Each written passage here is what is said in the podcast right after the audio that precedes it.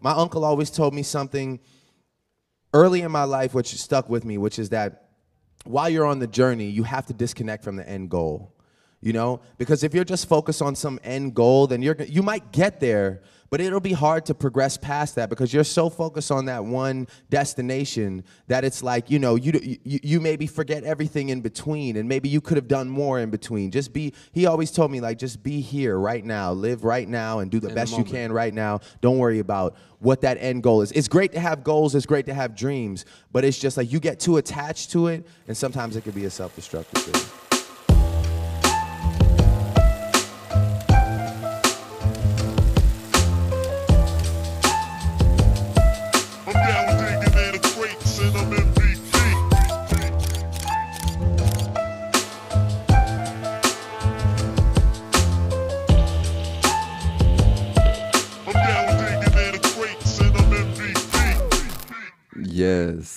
Danke fürs Einschalten. Willkommen zur neuen Folge vom No No MVP Podcast. Heute mit unserem ersten Local MVP der Folge, unserem ersten Gast in the Ja, building. ja.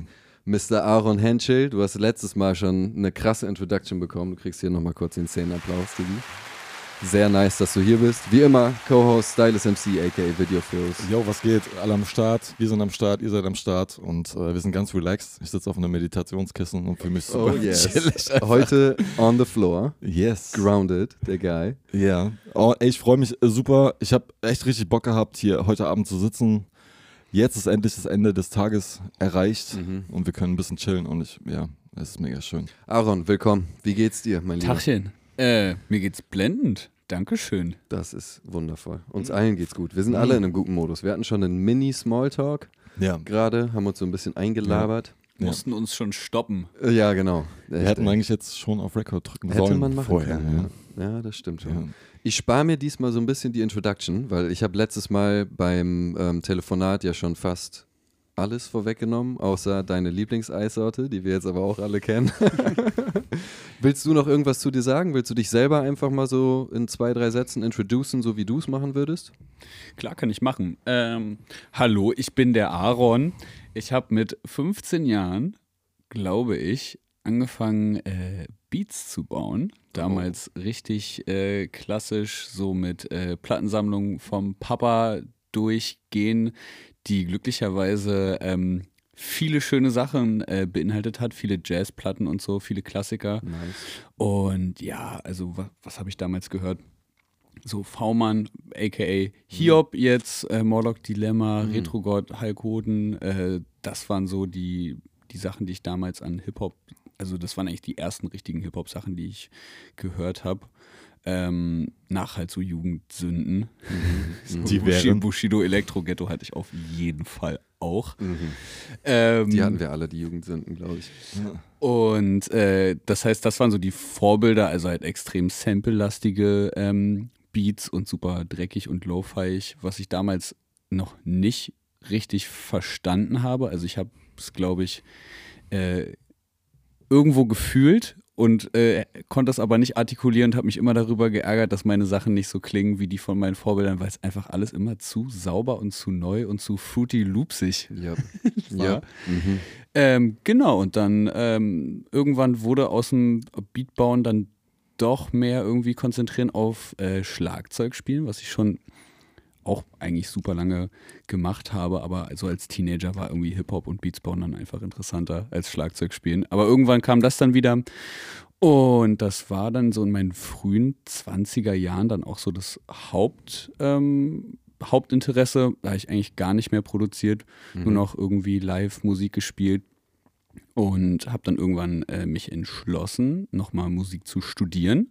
Und das hat mich nach Leipzig geführt. Hier studiere ich Jazz, Schlagzeug. Ja. Und dann in der Corona-Zeit, äh, wo da nicht mehr viel los war mit Konzerten, äh, habe ich dann wieder angefangen, Beats zu bauen. Einfach so als, ich würde mal sagen, so als Hobby. Weil Ja. es ist einfach, wenn man sich so mit auf Mucke konzentriert und vor allen Dingen halt so in diesem akademischen so Musik Umfeld ist, dann ist es, dann wird von einem irgendwie erwartet, also nicht nur von lehrenden Leuten, sondern halt auch irgendwie vom Umfeld. Alle suggerieren einem so, dein Wert als Mensch hängt davon ab, wie viele Stunden du am Tag übst Yo. und wie gut du über Rhythm Changes klarkommst.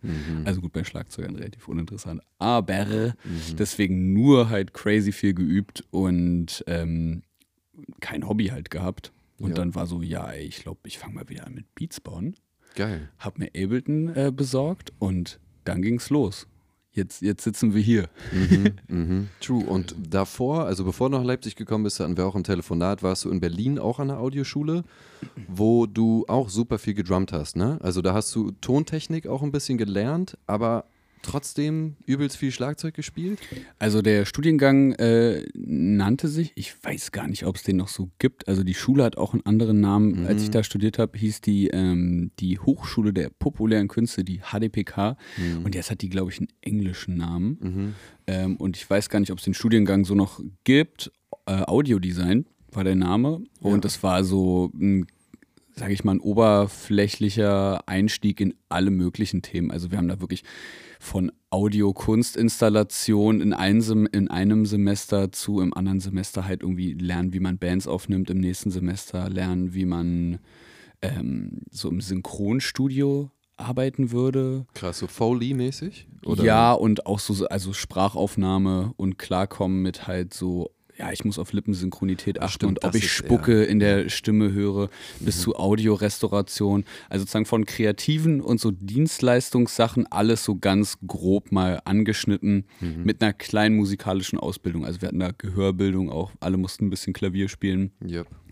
Und ähm, das lag aber daran, dass man da halt auch einen staatlich anerkannten Bachelor erhalten hat am Ende und deswegen das Curriculum da halt so ein paar Sachen drin haben musste.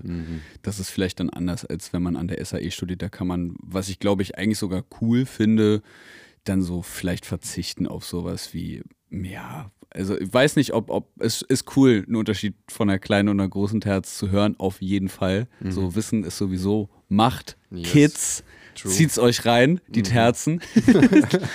Aber ähm, manchmal, manchmal. Niki, Niki dreht schon ab, Ich bin Digga, schon, da ist er auch ich komplett so, raus, Alter. so vor allem rumnörden seid ihr schon.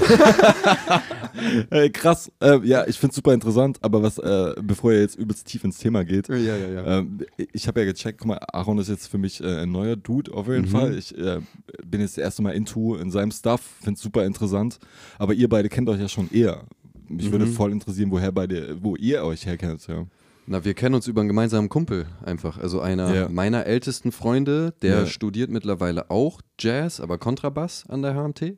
Ah, okay. Und ich meine, ihr habt denselben Studiengang belegt einfach und Wir, wir hatten so den, äh, wir haben uns zu einer einfach sehr ähnlichen Situation in unserem Leben kennengelernt. Ähm, Wir hatten beide vorher eben was anderes studiert. Bei Mattes war das, glaube ich, was in die Richtung Sport und Geschichte oder so. yes. Mhm. Ähm, und wir haben dann in Berlin beide Studienvorbereitungen gemacht. Das ist ein total Ah, geniales krass. Angebot.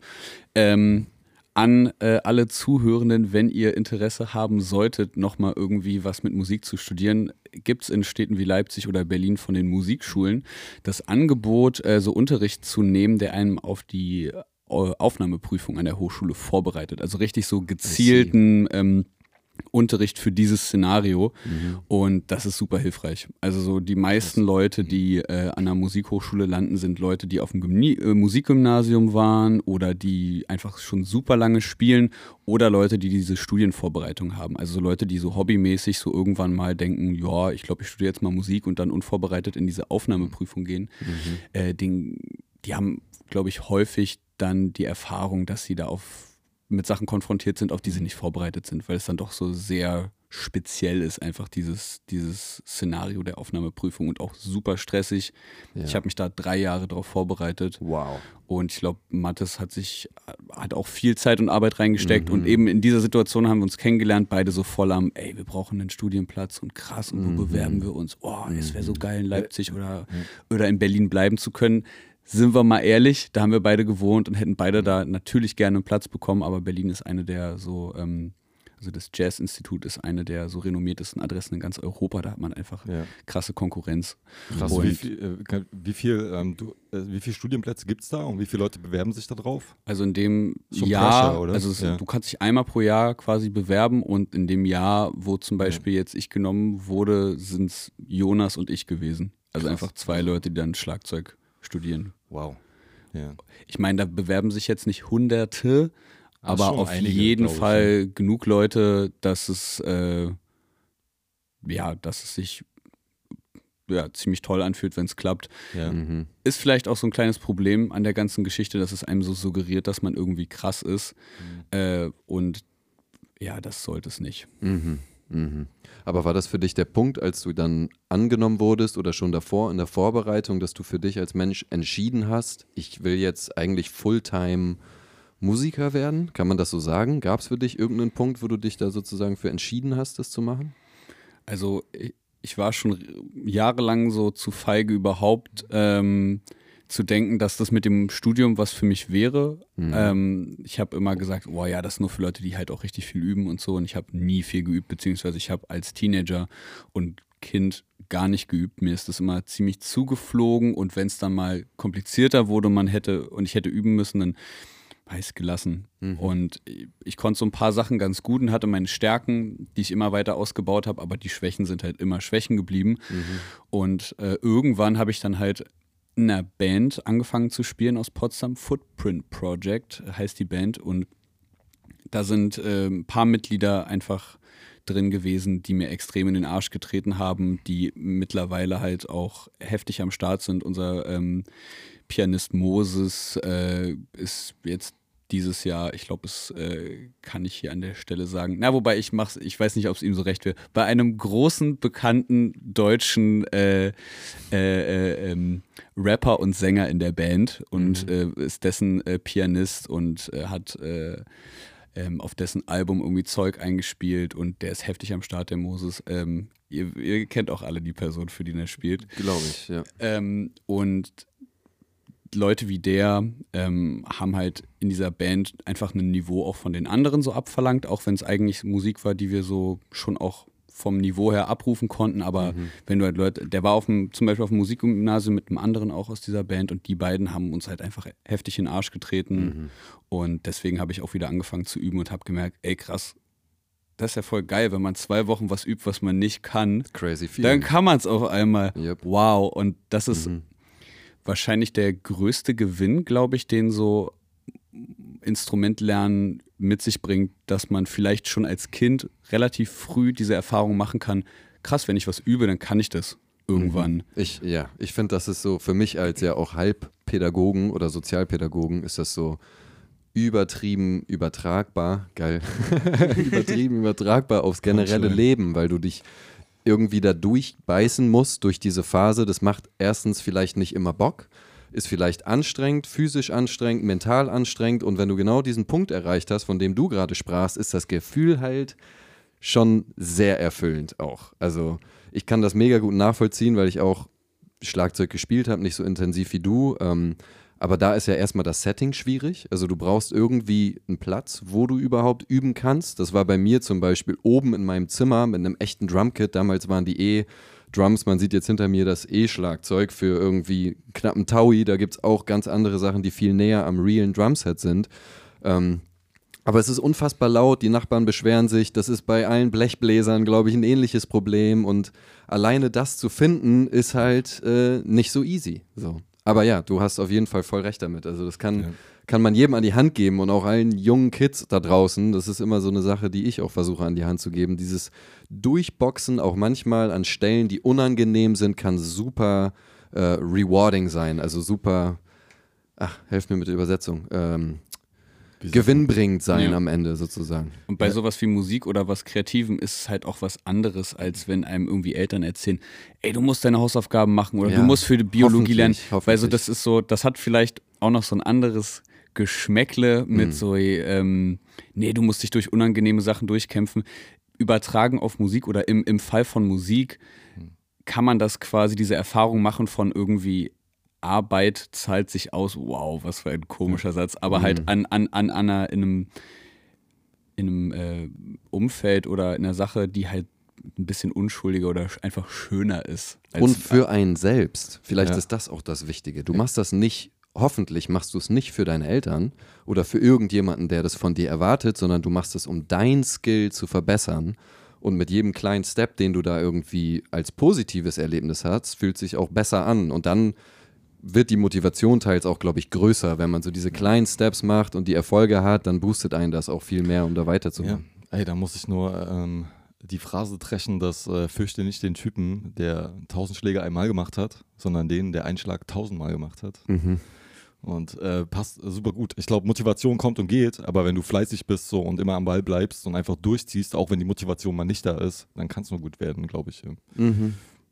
Ja, es ist auch so. Ich, es ist so ein zweischneidiges Schwert. Ich mag auch dieses, ich habe auch früher in den Staaten gelebt und da kriegst du das auch immer reingedingst, so dieses doofe American Dream Ding, so, es hat nicht jeder die Möglichkeiten. Deswegen meinte ich auch das mit dem Üben und diesem Setting. Du ja. brauchst Rahmenbedingungen, die dir das ermöglichen, das zu machen. Klar. Ähm, weil sonst geht halt gar nichts. So, du kannst so fleißig sein, wie du willst, aber wenn du nicht die Rahmenbedingungen hast, um irgendwie das zu tun, no way. Voll. So. Und deswegen ist ja auch Hip-Hop das Ding einfach für viele Leute, die halt nicht die Möglichkeiten haben, weil du halt einfach, ich meine, ganz am Ende kannst du dich an die Corner stellen und einfach a cappella freestylen. Und du brauchst halt nix. Und das ist halt so geil an, an, an diesem Einstieg, diese Schwelle, Hip-Hop machen zu können, ist halt einfach so gering, dass es halt super cool ist. Und so war es bei uns. Ey. Wir haben jetzt in der sechsten Klasse einfach Spicker geschrieben und auf diese Spicker Punchlines geschrieben und uns die vorgeworfen. Dann hat der Nächste die Punchline draufgeschrieben und dann haben wir die wieder zurückgeworfen. Das war der Einstieg in Hip-Hop, weißt du? Und deswegen finde ich es super krass, dass äh, ihr dieser ganze Kosmos des Studierens, HMT und diese Art und Sozialisierung mit Musik ist super krass. Ich habe da so mega Respekt davor einfach. Und ähm, bei uns war das komplett anders einfach. Wir sind halt einfach aus der Kalten da rein, weißt Ja. du? Und haben diese ganze Sozialisierung. Deswegen können wir auch keine Noten lesen. Also ich zumindest nicht, weißt du? Ey, ich, ich wünschte, ich könnte Aber es. ist eine ganz krass andere Herangehensweise an Musik. Ich habe da so krass Respekt davor, so into zu sein in diesem Thema. Das ist Wahnsinn. Ich frage mich da übrigens, ähm, wie du dich äh, zum Beispiel fühlst als, als Produzent. Es, ich meine, das ist auch irgendwie Bubble, aber wenn ich durch mein Instagram durchgehe, sehe ich ganz viele Producer-Videos, wo halt richtig irgendwie Feuerwerk angezündet wird mit teilweise komplexen Chords und irgendwie äh, häufig Leute, die so äh, wahrscheinlich vom Jazz und auch so einem akademischen äh, Bildungsweg kommen, die irgendwie jetzt Beats bauen, aber eigentlich so Jazz-Pianisten sind und da halt heftig abdrücken und Oder frag- fünf Instrumente spielen. Genau, und dann frage ich mich auch immer so, geil, wird jetzt halt eigentlich so diese, dieses so Hip-Hop und Beatbau-Ding auch so gentrifiziert quasi? So, Das ist was- halt cool. Spannend. so, so, so, wie, wie, wie fühlt sich das an, wenn du durch dein Instagram gehst und einfach ganz viele so Producer siehst, die da halt viel Aufmerksamkeit bekommen, wo du merkst, so krass, der, der Typ spielt zehn Instrumente, Mhm. super virtuos und es ist super viel irgendwie Musik-Knowledge und sowas Mhm. hinter so was, was für ein Gefühl gibt dir das, wenn, wenn du irgendwie denkst, so, ja, wir haben uns das irgendwie selber zusammengepuzzelt mit, mit Fruity Loops und Samples und Ja, also ich glaube, einerseits ist es mega einschüchternd, wenn man sich sozusagen davon so, wenn, wenn man das zu nah an einen ranlässt. Am Ende habe ich mir immer gesagt, die Leute, die deine Mucke hören, die sehen all das nicht. Also da geht es am Ende um das Gefühl, was du transportierst. Und das war auch früher bei uns, ich komme ja aus einer Post-Rock-Band ohne Sänger oder Sängerin. Und uns haben früher alle gesagt, Leute, ihr könnt damit nicht auf die Bühne gehen, das funktioniert nicht, so, euch hört keiner zu, das ist mega unkonventionell, was ihr macht. Aber am Ende ging es halt irgendwie doch und die Leute haben es gefühlt. Und das war, glaube ich, bei mir immer so diese eine Sache, die ich mir immer auch noch in den Kopf rufen muss, glaube ich, dass das das Wichtigste ist. Und da ist egal, wie lange du an deiner Progression sitzt oder ob du die per MIDI einprogrammieren musst, weil du das halt rein technisch gar nicht kannst. Ähm, wenn du dich ein bisschen mit MIDI auseinandersetzt, dann kann man auch irgendwo nah rankommen und dann geht es halt darum, fühlen es die Leute oder fühlen die Leute das nicht? Und dann muss ich auch dazu sagen, ich versuche mir nicht, auch wenn ich natürlich in der Szene so ein bisschen unterwegs bin und mir auch Sachen anhöre, aber zu viel von diesem ganzen Social Media ist auch nicht gut, glaube ich, für uns als irgendwie independent KünstlerInnen, die halt so ihre eigenen Brötchen backen und sowas. Also ich meine, die Welt ist so riesig und so international, wenn du, du findest immer jemanden, der krasser ist als du, auf allen Ebenen, was Mixing angeht, was Mastering angeht, was irgendwie Skill-Level angeht. Mich flasht am meisten dieses, die drehen sich um, sitzen an ihrem Moog Sinti, spielen was ein, die Loop läuft weiter, graben die Gitarre, machen da drauf den krankesten Riff, Lick, was auch immer, drehen sich um, nehmen das Saxophon in die Hand so und du denkst dir, yo, okay, du bist eine One-Man-Band. Was geht bei dir? Das werde ich in meinem ganzen Leben nicht schaffen können. Die Zeit habe ich gar nicht, jetzt anzufangen, mit irgendwie fast 30 noch fünf Instrumente zu lernen, so. Also, ja, aber es kann auf jeden Fall auch einschüchtern. Und das ist, also, auch in dem ganzen Leipziger HMT-Bubble-Ding, so, ich glaube, wir leben auch in einer Stadt, wo es schon viele sehr skilled Musicians gibt und Artists gibt. Und ähm, ich habe eher die Hoffnung, dass die Leute auch, also ne, in meinem Fall, zu mir kommen, weil sie sich erstens auf so einer emotionalen, empowernden Ebene Comfortzone-mäßig abgeholt fühlen, dass die in eine Safe Zone gehen, wo die wissen, hier kann ich so sein, wie ich bin und ich mich sehe als Mensch, der das Beste aus denen rausholt, sozusagen. Und beim Producing nicht einschüchtern lassen. Ey, macht euer Ding, das ist das Wichtigste. So. Die Leute fühlen es am Ende trotzdem, obwohl ihr denkt, ihr seid Kacke, weißt du? 2021 habe ich, weil ich da, klar, ey, das war eine Zeit, wo man, wo wir alle, glaube ich, dann noch mal mehr am Handy waren, oder ich, vielleicht, ich glaube, es war sogar 2020.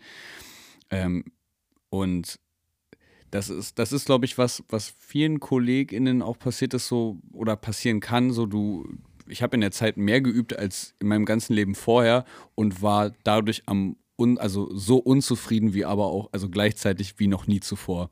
Also mit ganz viel eigentlich so mit auseinandersetzen mit dem Thema kam dann auch noch mehr kritischer Geist in die Geschichte rein. Und irgendwann, also es war wirklich aufstehen, üben, üben, üben, abends vom Schlafen gehen, Schlagzeugvideos auf Instagram gucken, irgendwie üben, einschlafen so. Und irgendwann habe ich habe ich allen äh, Kanälen entfolgt, die ich quasi mir wirklich jeden Tag reingezogen habe, die irgendwas mit Schlagzeug zu tun hatten. Ja, abgefahren. Und da habe ich lange nicht mehr drüber nachgedacht, aber so neulich hatte ich ein Date und wir kamen so auf die Idee, dass dieser, dieser Startbildschirm bei Instagram, wo einem quasi so der Algorithmus quasi das reinspielt, was man sich gerne anguckt, dass der ja eigentlich nur ein Profiling über eine Person abgibt und dass man eigentlich bei einem ersten Date sofort mal Handy austauschen müsste und dann, was wird dir da angezeigt? Ja. So sind, es, sind, es, Talk. sind, es, sind es nur Ärsche? Ist es nur Ja. irgendwie das und das? Ja, ja. Und da habe ich dann quasi mal wieder Reality-Check gehabt und es war schon relativ viel Schlagzeug bei mir, aber es war am meisten Essen und süße Hunde und ich dachte so, geil, ich glaube, das ist das Ergebnis von dieser Entscheidung 2020, diesen ganzen äh, SchlagzeugerInnen zu entfolgen, die mir, die halt ultra geil spielen, aber die mir einfach schlechte Laune machen, wenn ich mir das angucke. Deswegen, mein Insta ist so pur. Es ist wirklich nur süße Tiere und aber es Essen hat dir gut getan am Auf Ende, jeden oder? Fall. Also, ja. und hat einen guten Eindruck bei dem Date gemacht. Also, let's fucking go. Ja, ich glaube, du musst den Algorithmus trainieren. Ne? Ich mache das auch bewusst einfach, dass ich die Sachen, die halt Bullshit sind, einfach dislike oder auf Verbergen oder nicht anzeigen drücke, damit der Algorithmus einfach peilt, was ich mag. Und jetzt kommen nur noch äh, Videos über Pyramiden, Krypto. Krypto, äh, Bitcoin und Pyramiden. Illuminati. Nein, Quatsch, aber ihr wisst, was ich meine. Also einfach den, Rhythm, äh, den Ey, Algorithmus safe. trainieren. So. Und dann kriegst du halt auch nur das, wo du einen Mehrwert draus hast einfach. Und Ja. nicht, wo du Bullshit-Dopamin einfach die ganze Zeit ausstößt und einfach. Es ist ja auch nicht alles Kacke, so, ne? Das kann man ja auch Nein, wieder ey, nicht du kannst auch viel lernen dadurch, Eben, so ist krass, eben. aber es Ja. pressured halt hart, wenn du die ganze Zeit Typen siehst, die halt den krassesten Scheiß machen, Mhm. aber es ist auch so unreal einfach, weißt du? Und am Ende frag dich einfach, wer von den Typen hat halt einen Hit, so, weißt du? Wer von denen hat Mhm. Ja, halt da gibt's dann auch leider welche. geilen Song, weißt du? Aber ja. Gibt's auch. Ich weiß, was du meinst. Ja, klar, natürlich. ja, aber weißt du? Gerade über Social Media, ich meine, mit sowas verdienst du am Ende ja auch mehr Geld als mit deiner Mucke. Das ist ja oft auch dieses Ding, weil die Leute das sehen und so fasziniert davon sind, Ja. haben manche ProduzentInnen, wer auch immer, da draußen hunderttausende Follower, releasen die Mucke, auf die sie Bock haben und das ist auch irgendwo geil, ne? Das ist ja auch voll die Freiheit, ohne Label, nur durch Social Media Präsenz irgendwie finanziell abgesichert zu sein und am Ende nur das zu machen, worauf man Bock hat. Ja. Ähm, Also ich aber, kenne ja. eine Band, ähm, die jetzt letztes Jahr europaweit getourt ist und die haben einen einzigen Song auf Spotify released, ähm, beziehungsweise auf allen Plattformen. Äh, kein, keine physikalische irgendwie, keine physikalischen Tonträger, also wirklich ein Release und alles andere, was die haben, sind sehr halt äh, viel geklickte Sachen auf Instagram. Also halt Ja, genau. Reels, die viral gegangen sind und da ausgängig von konnten die halt eine Tour booken. Also ich meine, die haben Songs und spielen super, aber ähm, ja, die ganzen Konzertanfragen kamen über 30 Sekunden Videos. Yep. Ja. Kann Aber ey, du musst dich fragen, hast du Bock auf sowas? Willst du das Game mitspielen? Oder willst du Ja. das trojanische Pferd sein, das mitspielt und dann von hinten rum das Game irgendwie ändert, weißt du? ja, ey, genau. muss ganz Oder ehrlich findest sagen, du eine Gratwanderung so. ey, es ist so viel Copy-Paste einfach gerade. Ich kann es mir einfach nicht mehr reinziehen. Es Mhm. ist einfach super nervig und ich glaube, ja, klar, es ist die Future und Internet und dies, das, weißt Mhm. du, und, und Social Media, TikTok-Game. Aber habt ihr da ehrlich Bock drauf, das mitzuspielen so? Na, ich zieh Wollt mir ihr das, echt machen, so euch zum, zum, zum Keck machen, so für ein paar Views bei TikTok, weißt du? Hey, Digga. Also es gibt du? auch guten Content, wo das funktioniert, glaube ich. Ich, ich muss sagen, ähm, ich habe mich da lange versperrt und jetzt gerade ähm, habe ich mal im, im Zuge von so Bewerbungen äh, Ja. für Förderanträge oder ja, im, im Zuge von so Förderanträgen, wo man immer angeben muss, wie es bei einem so aussieht mit den Streaming-Zahlen und den Followern, äh, mal gedacht, ey, ich hau da jetzt einmal rein und mach mal so richtig mit. Ähm, den ganzen Shebang, so wie man das bei anderen irgendwie blöde findet oder wie man, wo man worauf man keinen Bock hatte. Und ich probiere mal raus, was passiert. Und ich habe jetzt seit, glaube ich, so zwei Monaten jede Woche ein einminütiges Reel veröffentlicht, also ein kurzes Stück Musik dafür geschrieben und halt mit Freunden aufgenommen und produziert und halt zum ersten Mal in diese Posts auch Geld reingesteckt. Und es ist halt, es ist empörend, es ist eklig, aber in diesen irgendwie jetzt paar Wochen, die ich das gemacht habe, hat sich mehr ergeben an Konzertanfragen, Labelanfragen, ob, hey, können, äh, jetzt wollen wir irgendwie 7-Inch, also halt auch coole, coole Sachen, nicht Ja, nur, hey, ja. willst du irgendwie mal bei uns was releasen, sondern hey, wollen wir mal eine 7-Inch Ja. produzieren? Ähm, Anfragen von anderen KünstlerInnen, so, Leute, die keine Ahnung ja, haben. wollen wir, wollen wir irgendwie äh, kollaborieren? Also es, es sind echt tatsächlich, es haben sich sehr viele Sachen ermöglicht in den Krass, letzten Wochen, mehr als in den vier, fünf Jahren davor. Und ich will, und äh, ey, das klingt jetzt so, ich möchte eigentlich gar nicht Werbung dafür machen, so Ja. mitzumachen bei dieser Scheiße, aber leider kann ich verstehen, wie schnell man da reingesogen wird, weil ich habe jetzt mal einmal so das Game mitgespielt und das hat sich sehr bezahlt gemacht und das ist nicht okay. Ja, es ist halt der schmale Grat zwischen, ähm, okay, ich mache einen Mehrwert und ich glaube, das klingt halt super krass nach Mehrwert, was du machst. Wenn du sagst, du produzierst extra dafür, machst dir einen Kopf, wie der Content Ich wollte gerade aussieht. sagen, ich ziehe mir den Scheiß Zwischen- rein, Diggi. Das Zwischen, ich äh, zeig einfach mein Gesicht und äh, kasper da rum, weißt du, Ja. und mach irgendeinen komischen Stuff, einfach bloß um Reichweite zu generieren. Aber ey, klar, ja. Ja, weil das machst du halt nicht, finde ich. Also, weil das ist, was ihr macht, ist ja eher, oder ne, ich sag jetzt mal ihr, weil du hast ja immer andere Leute auch im Boot so. Ähm, das ist ja eigentlich nur eine Momentaufnahme, wie Leute im Studio sitzen oder egal wo, auch Leute in ihrem Zimmer und man das irgendwie oder so, ne? Manchmal sind es ja auch Clips von Spuren, die dir manchmal geschickt werden. Und, genau. Genau, all so Kram. Und das finde ich ist dann halt wiederum super authentisch und geht irgendwo weg von dem, da sitzt jetzt halt irgendwie eine Person in einem Studio, was Millionen wahrscheinlich kostet oder Hunderttausende. Ähm, und also ne, ohne das werten zu wollen, Ja, dass ja. das jetzt Kacke ist. Aber für mich war das immer noch ein viel organischerer Content und vielleicht liegt es auch daran, natürlich, ne, ich bin biased, ich kenne dich, ich kenne irgendwie vielleicht auch ein, zwei Menschen, mit denen du das machst, aber das ist halt nicht dieser dieser Schmutz, für mich gefühlt. Und das ist immer subjektiv. Also es gibt bestimmt Leute, die denken, das ist doof, ne? Und irgendwie wack. Aber das, ja, ist am Ende Taste. Und da find, ich finde es legitim, das zu machen. Ich finde auch legitim, das zu promoten, dass du mal, keine Ahnung, einen Fuchs in die Hand nimmst und sagst, oder weiß ich nicht wie viel, ne? So, Leute, ich mache jetzt, ich weiß gar nicht, wie es funktioniert, ich habe das noch nie gemacht, aber man kann, glaube ich, so Demographics auswählen und ne, das wird dann irgendwie auf Seiten gepusht, frag mich nicht. Ähm, Ich habe also ich die da überhaupt kein Problem automatische mit. Einstellung, also so richtig Oh, was? Okay, das ist, Also äh, eigentlich sollte man sich damit dann auch noch beschäftigen, aber da dachte ich so, ne, Leute, Mhm. also jetzt, auch Jetzt noch auch hier so Bock, Marktforschung. Ja, Nee, das ist halt abgefahren. ich- ne?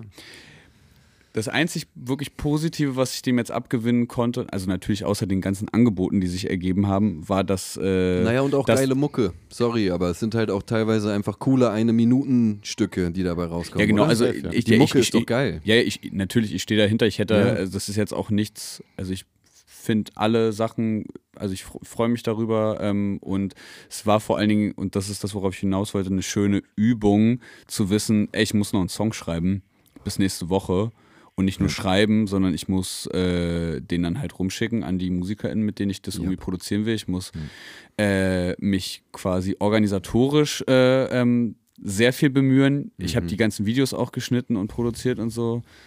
Das ist äh, einfach viel Arbeit und halt eine geile Übung zu sagen, so, ich mache das jetzt einmal pro Woche und ich mache das, wir machen das jetzt, glaube ich, so seit, seit zwei Monaten ungefähr, jede Woche ein Video. Ja, krass. Jetzt wird es wahrscheinlich ein bisschen dünner, weil, ähm, weil Moritz, äh, mit dem ich viel davon gemacht habe, ähm, der ist im Urlaub und den brauche ich. Viel Spaß im Urlaub. Genießt das.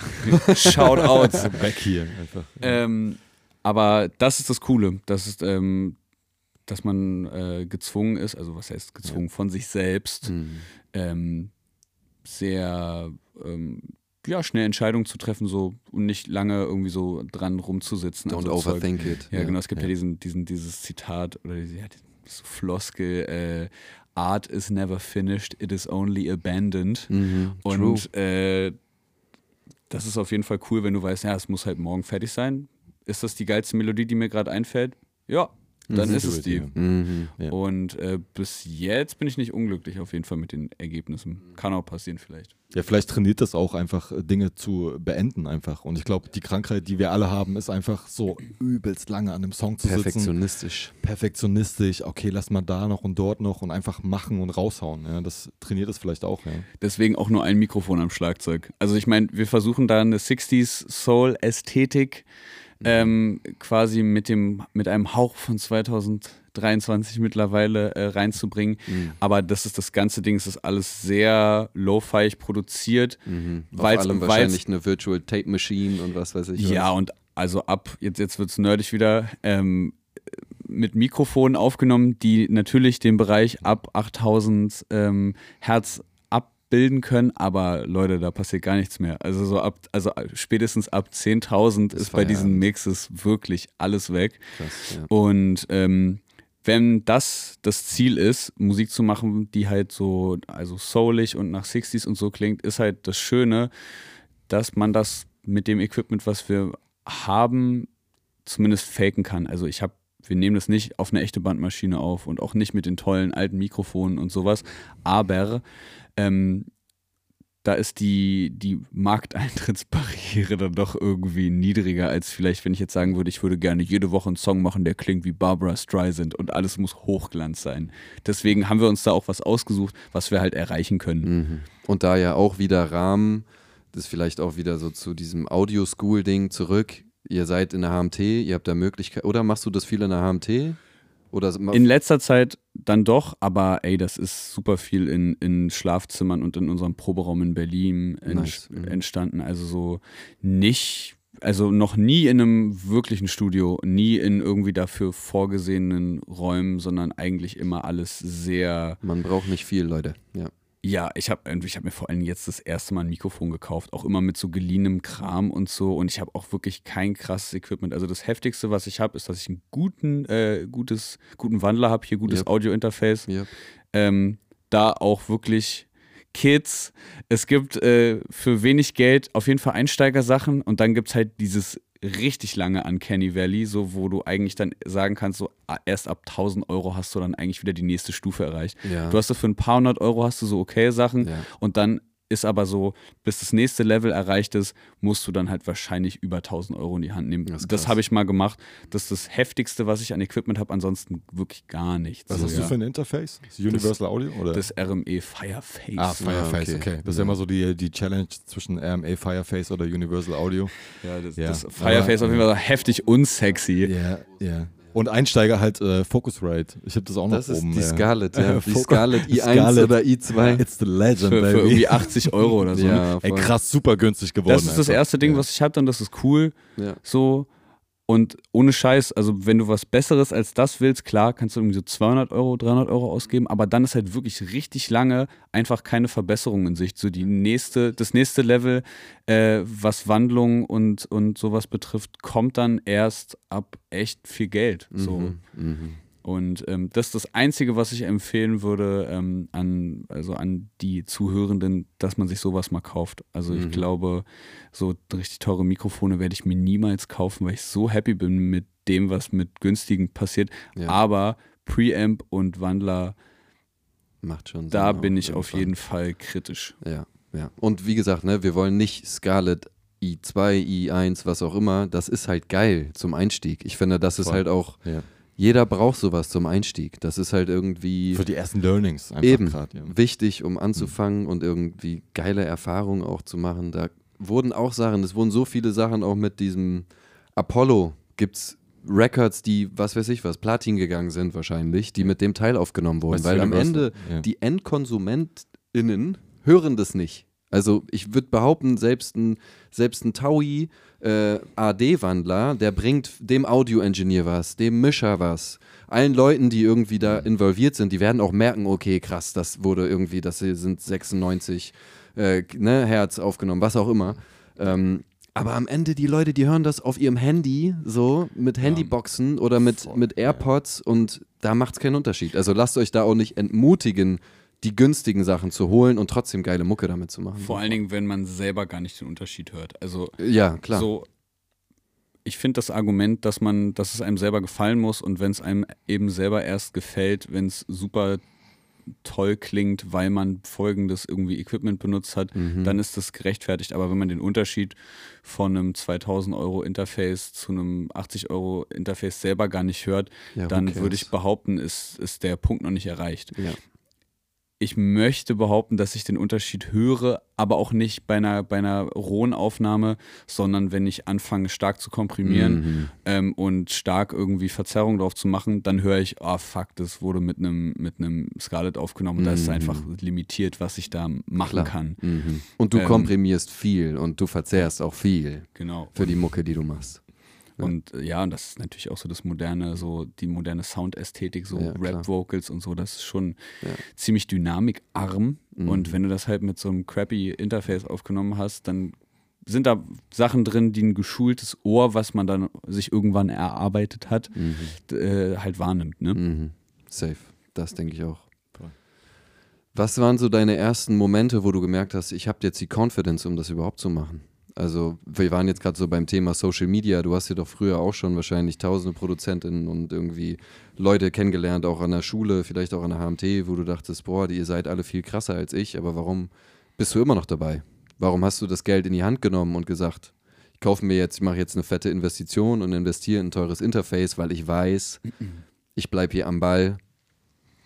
Tatsächlich ähm, im Falle der HMT und diesem, ähm, diesem Student, äh, Studentenumfeld ist es sogar ein Problem, dass zu wenige eigentlich sowas machen. Also das ist auch das große Manko an äh, diesem, diesem akademischen Weg. Das äh, möchte ich auch nochmal auf jeden Fall betonen. Wir sind, laufen da alle Gefahr, einfach nur darüber nachzudenken, viel zu üben, unsere Instrumente super zu spielen. Und dieser Business-Teil, der natürlich super unangenehm ist oder unangenehm sein kann, ähm, der wird nicht viel behandelt und äh, ich habe sehr viele Leute, mit denen ich studiere, die sich eigentlich keine Gedanken darüber machen, was mal dann so nach dem Studium irgendwie los ist und was irgendwie eine Nische ist, die man besetzen könnte. Und ähm, weil ich schon etwas älter war, als ich angefangen habe mit dem Studium dort. Ich glaube, ich habe mich mit 24 oder so beworben. Das war das letzte Jahr, in dem es noch überhaupt möglich gewesen wäre. Also ich glaube, mit 25 ist man zu alt. Ach. Ist man zu alt, um sich an der HMT in Leipzig zumindest äh, zu bewerben. Vielleicht haben sie das mittlerweile geändert. Auf jeden Fall war da in diesem, Al- irgendwo in diesem Bereich von Alter war die Grenze gesetzt. Und ähm, weil ich halt vorher schon was studiert habe ähm, und auch, auch schon gearbeitet habe nebenbei und so, bin ich da dann vielleicht mit etwas mehr, ja, mit etwas mehr Erfahrung, Lebenserfahrung habe ich diese en Entscheidung getroffen und wusste aber so, yo, ich muss halt zusehen. So äh, eine unsere, die, die, eine der Professorinnen an der HMT sagt immer, ja, ja, ja, hier an der Schule ist die Insel der Glückseligen, aber ihr müsst mal gucken, was danach ist. Und ich glaube, bei vielen kommt das nicht richtig an. Und ich glaube, Leute wie Mattes und ich, wir haben angefangen zu studieren und wussten sofort, yo, wir müssen uns überlegen, was wir machen. Und deswegen äh, kamen wir relativ schnell darauf, dass irgendwie äh, mit, es gibt ein paar Sachen, mit denen man Geld verdienen kann. Und dann muss man sich fragen, ob man darauf Bock hat und inwiefern man da eben an seinen Skills arbeiten muss. Und ich habe auf jeden Fall weniger Lust, ein richtig crazy guter Schlagzeuger zu sein, der dann irgendwie bei irgendeinem großen Pop-Act dabei ist. Das ist, glaube ich, nicht mein Interesse so. Das ist, glaube ich, eher was für halt die, die Nerds, die wirklich bis an ihr Lebensende sich nichts Schöneres vorstellen könnten, als halt acht Stunden am Tag zu üben und Schlagzeug, Schlagzeug, Schlagzeug. Finde ich, finde ich richtig geil, dass es solche Leute gibt. Aber ich mag halt eben auch schreiben und Klavier spielen und sowas und habe halt schnell gemerkt, dass so produzieren, das habe ich ja auch vorher mal irgendwie so ein bisschen studiert mit Audio. Hey, geil, dann kann ich das ja nochmal benutzen, das Studium, wofür ich einen Kredit aufgenommen habe. Ähm, dass das irgendwie Sinn ergibt, das auszubauen, diesen Skill. Also es war wirklich so eine richtig rationale Entscheidung bei mir so, hey, was kann ich? Also was sind meine Stärken, was sind meine Schwächen? Wo ist die Überschneidung von, das kann ich und damit lässt sich Geld verdienen und das macht Spaß? Und ich glaube, so ein bisschen bin ich quasi an das rangekommen, was ich jetzt mache. Mhm. Ein bisschen unromantisch, aber Finde ich überhaupt nicht, oder? Ist das unromantisch? Nee, ist also ich meine, vor allem bei Niki war es ja voll ähnlich. Also irgendwo, du hattest auch einfach den Skill und hast angefangen, Videos zu machen und auf Ja. einmal lebt er halt full, also Fulltime davon so und kann alle seine Brötchen damit verdienen. So. Das ist eine ähnliche Herangehensweise. Ähm, Würde ich auch denken. Was mich super interessiert hat, an der HMT gibt es ja auch so den Studiengang, soweit ich mich erinnern kann, Jazz und Popgesang. Und ähm, ich glaube, die Abschlussprüfung besteht immer darin, ein Konzert zu veranstalten, wenn ich das so richtig in Erinnerung habe. Wie ist das dann bei euch, wenn du Schlagzeug oder Piano oder Keyboard spielst? Bist du dann einfach ein Teil davon oder musst du sowas selbst auf die Beine stellen? Wie funktioniert das? Ist, bloß jetzt als ran, random Info hätte mich voll interessiert. Ich glaube, ich bin mir nicht hundertprozentig sicher. Ähm, also ein Abschlusskonzert müssen alle spielen. Ja. Bei äh, Nicht-SängerInnen ist es aber eher eine, also es ist auch was, das wird bewertet von der Jury, aber Ja. es ist eher so eine Art Ritual. Einfach so, hey, Ah, okay. wir feiern jetzt quasi nochmal den Abschluss dieses, dieses Kapitels so. Du hast Leute im Publikum, die dich halt geformt haben auf deinem Weg und man, also es ist eher, glaube ich, wie ein Ritual. Ähm, und bei den SängerInnen ist es, glaube ich, ein bisschen maßge, also fällt es mehr ins Gewicht, was dann so die Note und so betrifft. Da bin ich mir nicht hundertprozentig sicher, aber ein Abschlusskonzert spielen alle. Aber bei manchen ist es halt einfach eher so ein, hey, ich präsentiere jetzt hier nochmal so äh, das Ende meines, meiner, meiner Unilaufbahn und irgendwie, was ich da gelernt habe und so und mach die Klammer zu. Und das ist eigentlich auch schön. Also so diese Abschlusskonzerte haben eigentlich immer eine ziemlich Da geht's gut ab. Da geht's Ja. gut ab. Ich war bei zwei, ja, war immer sehr schön. Ja.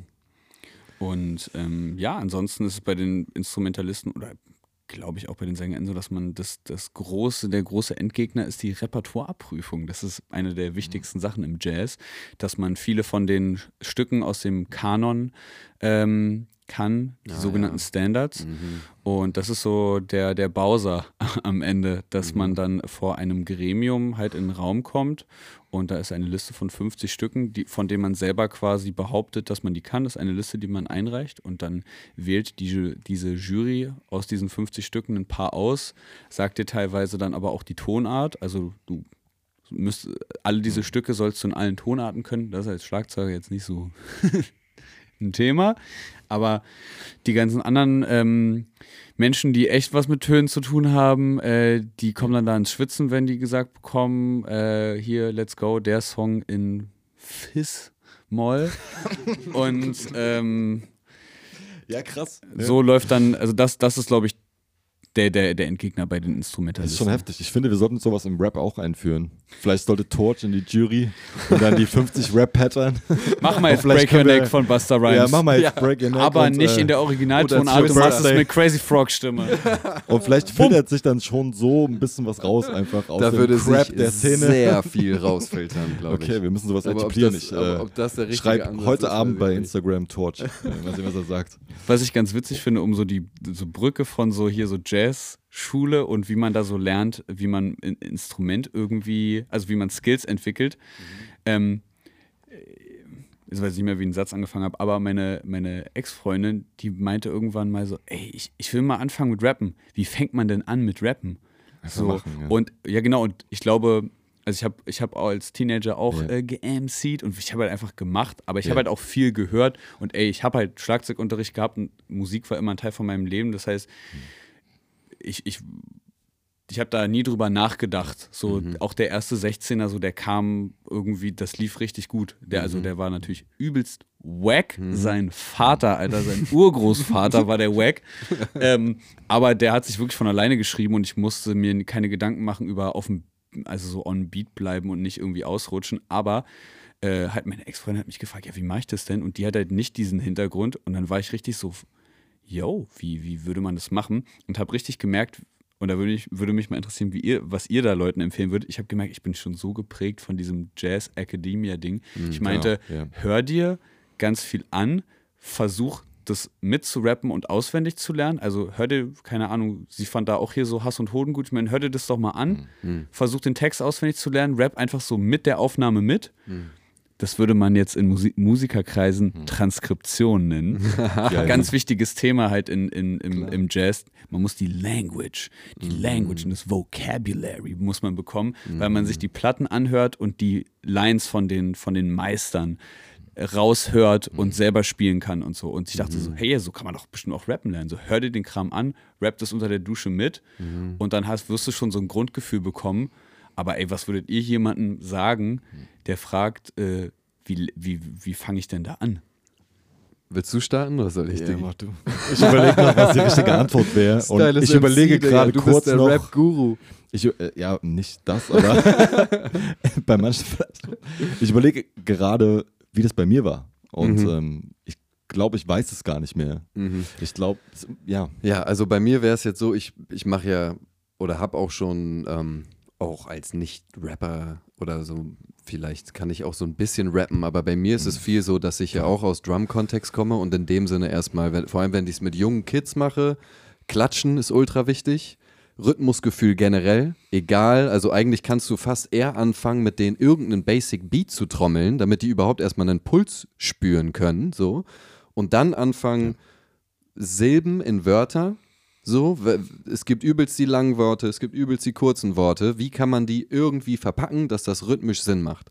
Es klingt jetzt sehr komplex, aber wenn man das einfach macht oder mit Anleitung macht, ist es halt am Ende super simpel. Und ich glaube, deswegen ist Rap auch sehr zugänglich.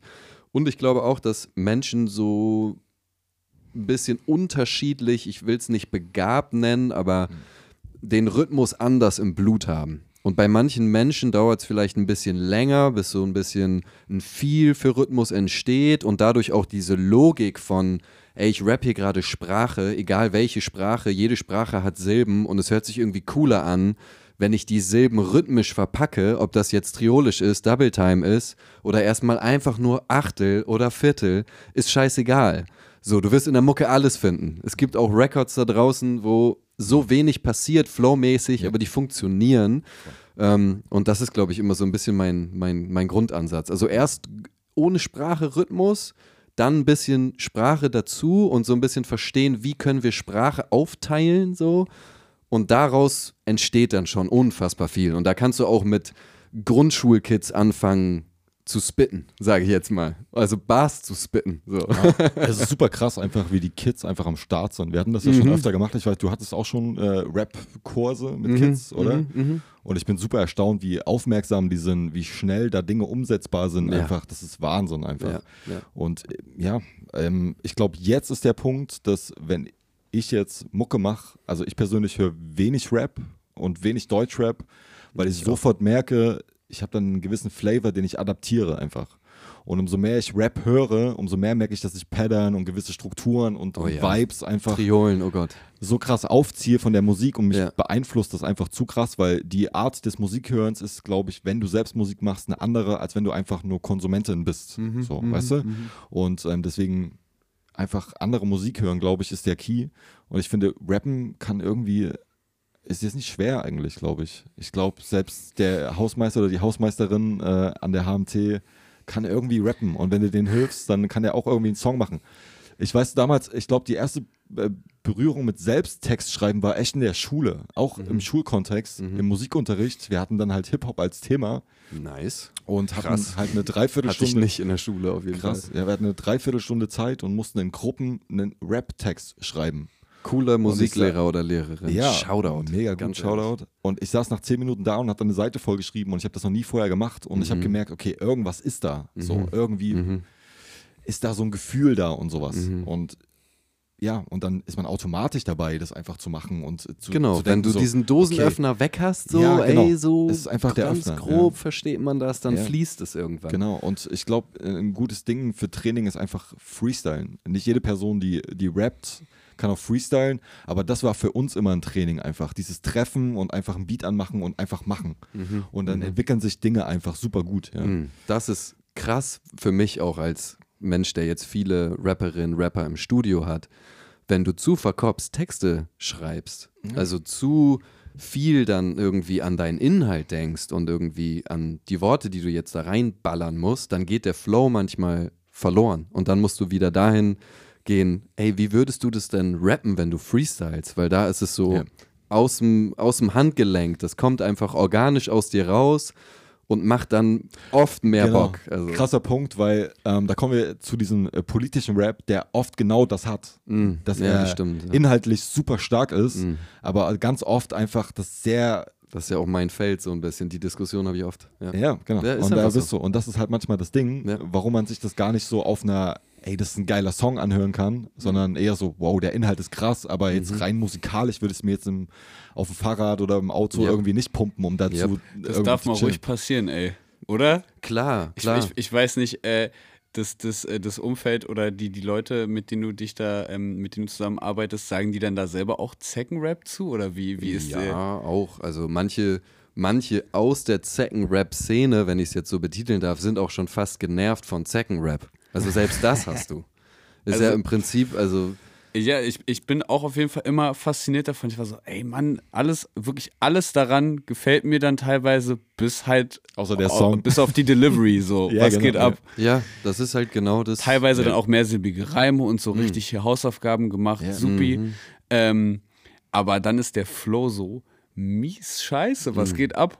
Oder der Vibe. Ja. So, auch, es gibt auch Songs, die flowtechnisch funktionieren oder krass sind, aber halt vom Vibe das nicht, das nicht transportiert wird, weil es vielleicht zu viel in einem ist oder ja, gibt es tausende Gründe, da will ich Ja, jetzt auch nicht anfangen gibt auch. Ausnahmen, ja. Also zum Beispiel Ja, Suki, äh, zum Beispiel habe ich mir auch früher krass angehört. Ich Ja. bin jetzt gar nicht mehr so drin, aber bin auch auf sie aufmerksam geworden. Ich weiß gar nicht, welcher Song das war, aber der war auch nice geflowt, Inhalt war mega krass. Ja, auf jeden Fall. Es gibt schon Ähm, vielen geilen Rap auch, der politisch aber ist. Es Safe. halt der Druck einfach, die Message zu verbreiten in dem Song, irgendwie das reinzupressen. Vielleicht Und dann noch auf, leidet noch dann auf einfach Deutsch, die ne? Musikalität. was ja, Ja, da auch so Deutsch auch sowieso dazu. super hart als Language, einfach, es, ja, Ja. kommt noch dazu. Ja.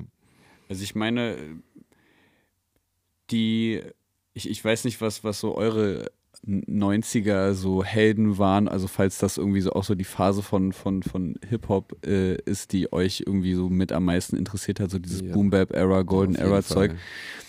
Aber so flowmäßig fand ich auf jeden Fall, also das erste Mal, als ich so Das of X gehört habe, dachte ich mir so, Mhm, was geht ab? Weil das ist halt wirklich für einen Schlagzeuger wahrscheinlich auch nochmal irgendwie so super interessant, einfach was Mhm. da abgeht, weil das, das Phrasing von denen Wicked. ist halt wirklich heftig. Mhm. Und ähm, merke ich auch jetzt äh, dann mit der Beschäftigung mit halt diesem ganzen Jazz-Phrasing, wie ähnlich das ist. Also das ist einfach sehr, generell heutzutage ist ja relativ viel, jetzt wird es wieder nerdig, ähm, wir können euch einen Tee machen. ähm, äh, es gibt ja so die Unterscheidung zwischen so geraden Achteln, geraden Sechzehnteln und geschwungenen Sechzehnteln Mhm. Ja. und ge oder geschaffelten Sechzehnteln und Achteln und so. Mhm. Und dieser 90s irgendwie Boom Bap ist halt viel ternär, viel geschwungen, also dick, Mhm. dick, dick, irgendwie so. Mhm. Also, das war jetzt ganz Weißt brutal, das auf X hier gebutschert. Also, so, das klingt besser bei denen. Aber heute ist einfach viel gerade so und nicht Und so viel viel. Triolen. Und, und, halt- und nicht halt so viel dieser so na- 90 BPM ja. Boom Bap äh, äh, Phrasing Kram. Und ähm, worauf wollte ich hinaus? Das, das ist halt, das kann für mich auch gerne irgendwie wieder mal ein bisschen wieder big werden. Ich Ja, die Kids, ey, die kommen, das ganz ehrlich, wir hatten das saßen wir vorhin, in Nikis Pass auf, die ganzen, äh, die ganzen Kids, äh, die kennen das alles gar nicht so wirklich, weißt du? Und ich glaube, alles kommt irgendwann wieder. Und ich glaube, es kommt auch wieder Boom Bap. Und dann schau mal diese ganzen Autotune-Rapper, weißt du, ohne das zu haten. Ich finde das auch teilweise sehr, sehr nice. Aber die machen alle wieder Boom Bap, weil es dann angesagt ist. Das ist Mhm. auf jeden Fall krass. Aber was du gesagt hast mit Death of X, meinst du, die haben sich da damals einen Kopf darüber gemacht? Bestimmt Oder nicht. die haben das einfach gemacht und das ist Ja. krass, wenn du einfach drüber nachdenkst, dass sie das einfach so aus der kalten, also mehr oder weniger aus der kalten rausgemacht haben und dass Mhm. es dann das geworden ist. Und das ist auch ein super nices Feeling einfach, dass die das einfach so gedroppt haben. Ne? Ja. Wenn man sich halt so, ah, jetzt weiß ich wieder, was ich sagen wollte, äh, wenn man sich halt so Leute anhört wie halt so hier V-Mann oder Hiob oder Moloch Dilemma, da merkt man halt, dass da dann aber die deutsche Sprache wieder gut funktioniert, weil so deren so Ausrasten mit halt so Konsonanten und halt Alliteration und ich meine, ey, Moloch wird ja so häufig verarscht mit dem Bibidi irgendwie so äh, Kram. Das ist aber schon, also wenn man halt sowas mag wie das FX oder halt andere Leute aus den, aus den 90ern, wo das einfach so super, so eine perkussive einfach Qualität hat, so das plätschert nicht so hin, sondern die, die, der Flow ist halt wirklich eigentlich wie so, wie so ein, ja, wie so ein Schlagzeug quasi Solo. Ähm, d- das war eine Qualität, die ich immer super äh, geil generell bei Rap fand und da habe ich dann auch die Stärke von dann eigentlich dann doch der deutschen Sprache so dann gesehen, so, ja, ey, das funktioniert aber schon auch gut mit, mit unserem, mit unserer harten Sprache. Dass Schon. du da einfach für diesen Flow eigentlich schon hier und da ähm, das einfach schnell gebaut bekommst. Mhm. Aber es ist vom Skill-Level, würde ich sagen, auch recht weit hoch. Also lyrisch sowie dann das in diesen ganzen Ry äh, Rhythms zu verpacken. So, das ist auch, also da habe ich übelst, also bei Morlock oder so, übelst Respekt vor. Das, Das ist ist einfach krass. abgedreht. Ja. Und das ist auch wiederum so ein Punkt, das ist nicht gängig für HörerInnen. Also ich war, klar, Morlock ist jetzt auch schon ein größerer Name, ne, und hat auch eine sehr solide Fan, äh, Fanbase, mega zurecht, aber der wird nie so erfolgreich, in Anführungszeichen, wie auch immer man Erfolg definieren will, sein wie jetzt jemand wie Kapital, der mit Autotune seine Songs macht und halt gerade die neue Generation abholt und damit, glaube ich, ein Top-Hit auf der Eins nach der anderen raushaut und wahrscheinlich sich zurücklehnen kann und sagen kann, yo, ich habe ausgesorgt, je nachdem, wie sein Plattendeal ist, aber ist halt auch was gut, anderes. Bestimmt gut. Aber ich glaube, die Kunst auch einfach Deutschrap zu machen, ist. Wörter zu finden, die einfach ästhetisch klingen. Und ich glaube, gerade so im Bereich politisch Rap, Kram, gibt es halt einfach vielleicht im Vokabular nicht so viele Wörter, die halt super cool und ästhetisch klingen. Ja, Ähm, Ja. Genau, du, Weil die ich halt meine, Über du- Produktionsmittel Ja. rappen Da, willst. da, da, da. Und auch sehr, es ist auch sehr vom Feeling her sehr krass auf die Eins immer. Tak, tak, tak, tak, weißt du? Mhm. Und da ist so, fehlt mir so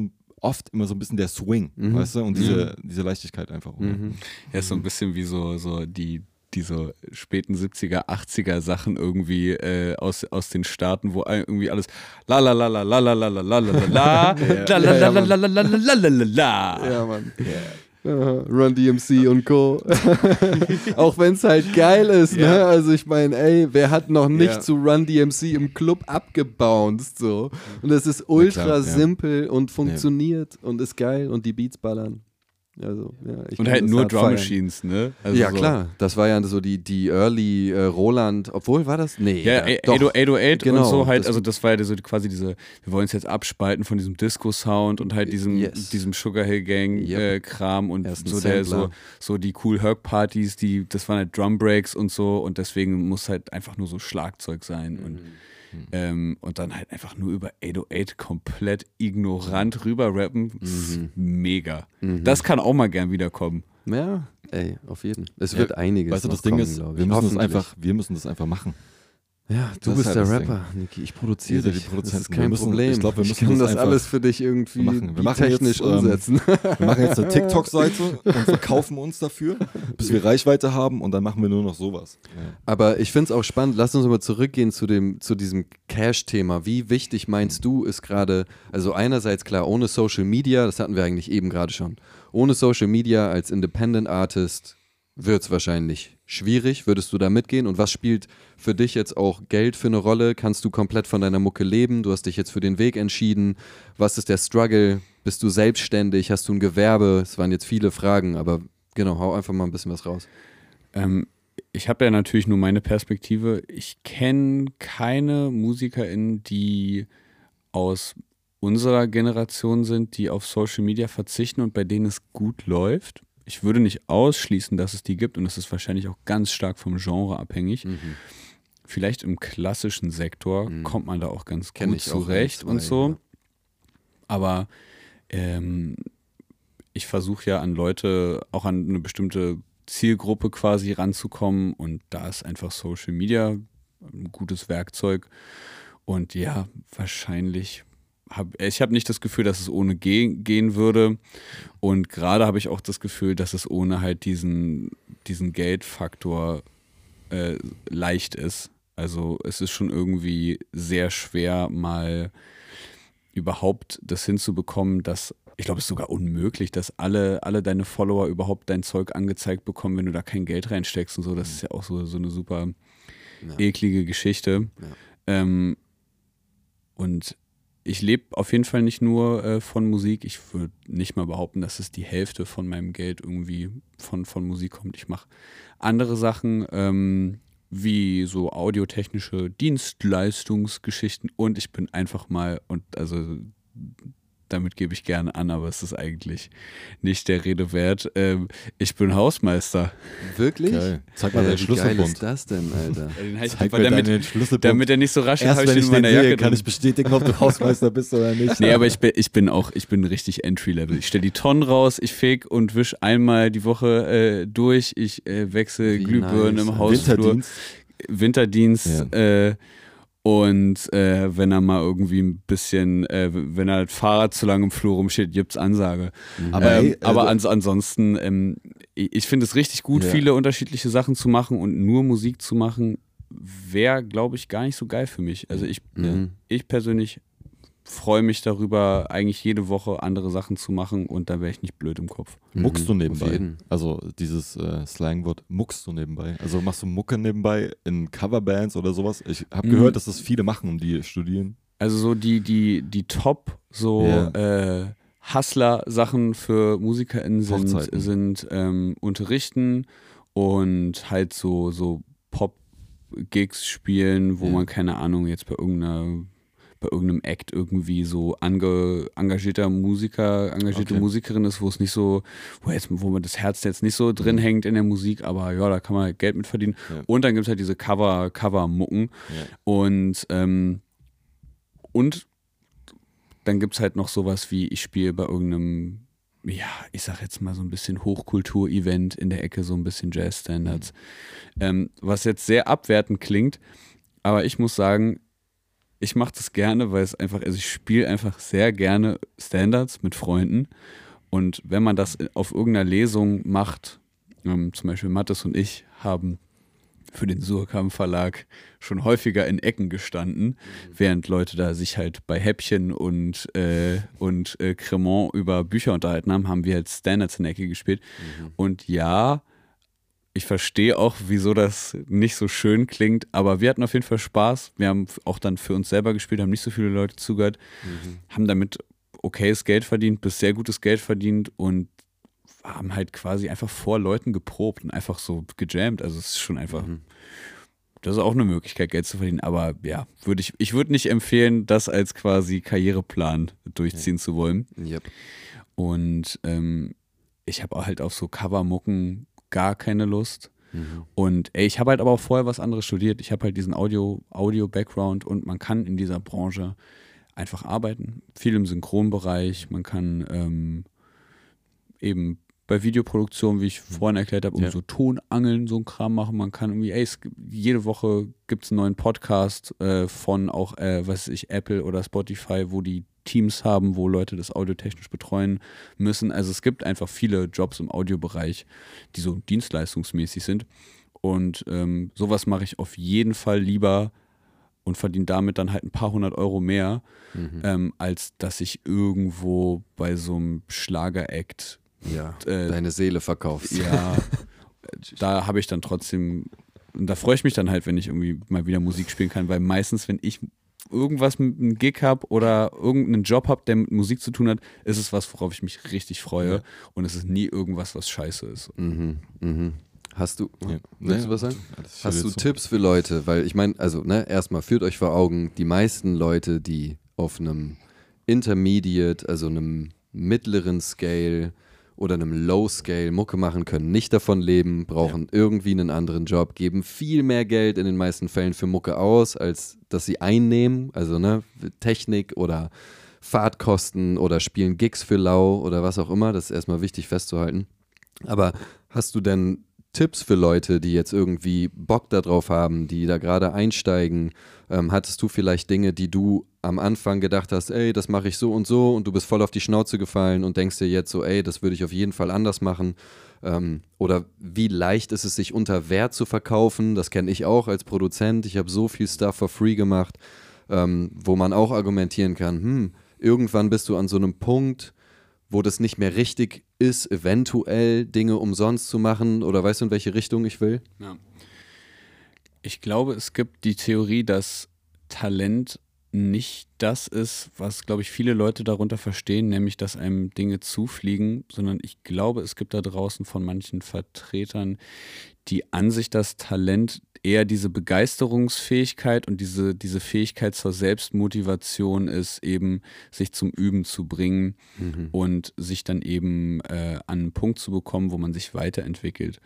Und wenn man ähm, Musikerin werden möchte und es aber wirklich einfach nicht übers Herz bringt, sich hinzusetzen und irgendwie ein paar Stunden am Tag zu üben und auch merkt, dass man stagniert und nicht besser wird, aber man merkt, ey, üben, es, es geht einfach nicht, ich krieg's nicht hin, dann würde ich wirklich sagen, ist es vielleicht nicht so eine geile Idee, Musiker äh, werden zu wollen, wenn man das Gefühl hat, ich möchte, Schla ich möchte Schlagzeug spielen und damit mein Geld verdienen, aber ich komme, ich, ich krieg's nicht hin, sechs Stunden am Tag zu üben und hab's auch noch nie hinbekommen und ich werde es wahrscheinlich nicht hinbekommen, dann vielleicht drüber nachdenken, ob man das wirklich machen will, weil es ist auf jeden Fall nötig, dass man da sehr viel Zeit reinsteckt.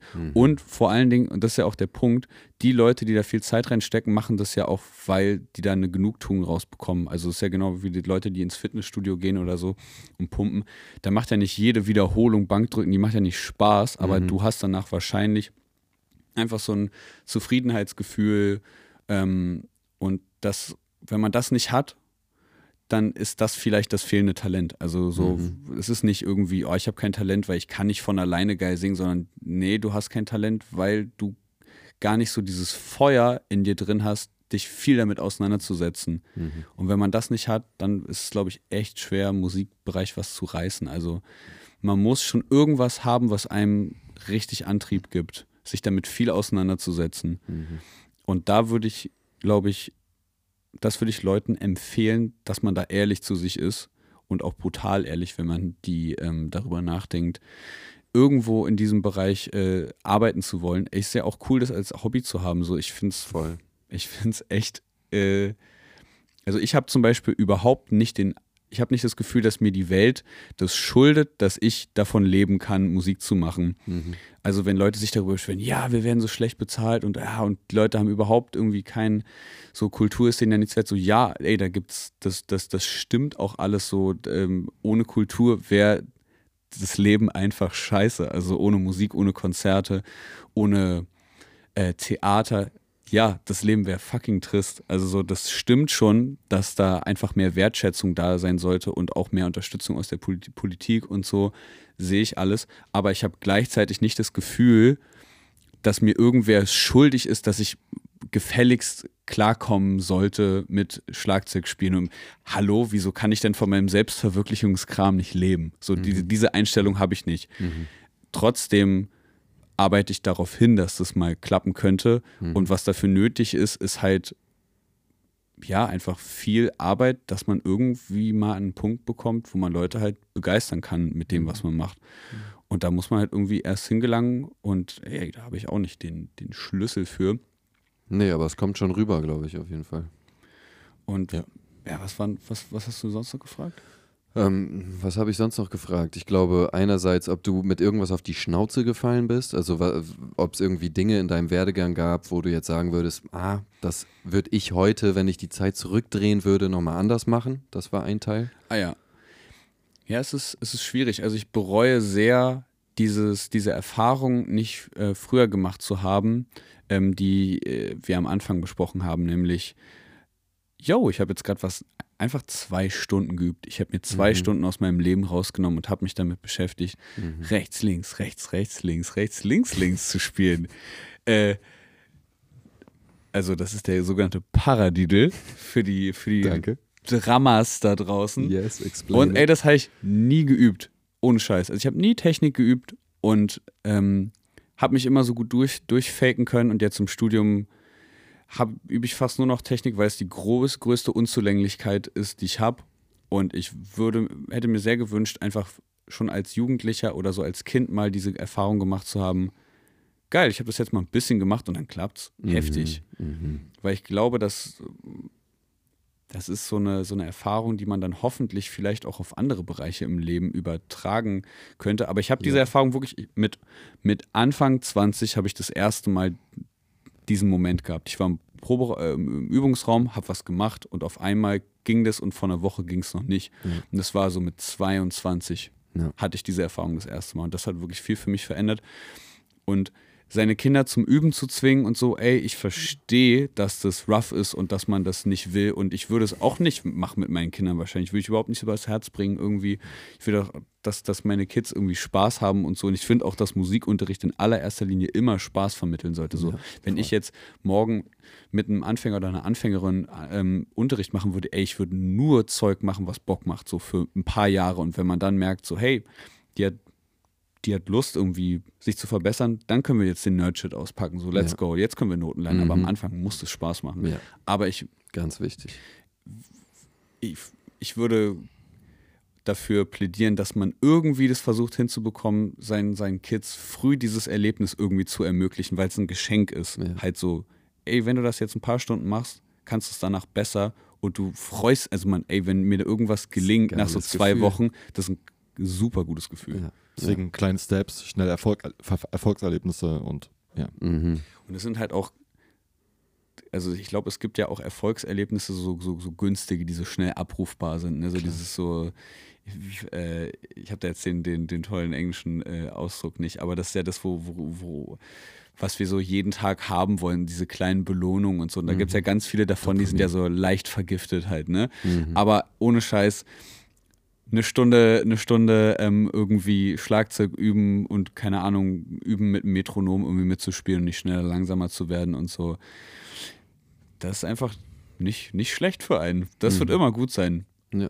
Das, das, da kann man sich drauf verlassen. So. Das ist niemals eine schlechte Idee. Als Aaron heute reinkam, Mhm. hatte ich so hart den Drive, ihm meine beiden Drumpads zu zeigen, weil ich war noch mal sechs Jahre älter als du, bevor ich mir diesen ganzen Ja. Diddle- und Paradiddle-Kram reingefahren habe, weil ich genau so, glaube ich, also jetzt, wo du so davon sprichst, sehe ich mich da drin halt mega. Ich war für auch Üben war nicht easy. Ich habe in einer Band gespielt, wir haben uns zweimal die Woche getroffen. Das war meine Übung im Prinzip, so die Proben.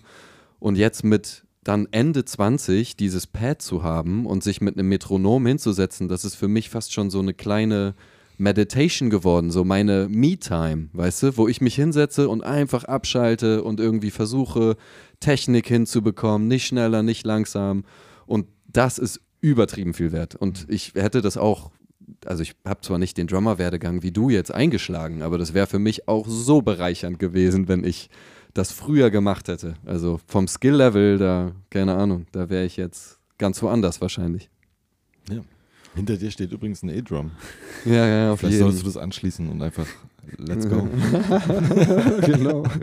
Und was ich vielleicht noch empfehlen kann, ist äh, einfach äh, häufiger mal in sich so reinzuhorchen, was man halt so geil findet und was man nicht geil findet und Mhm.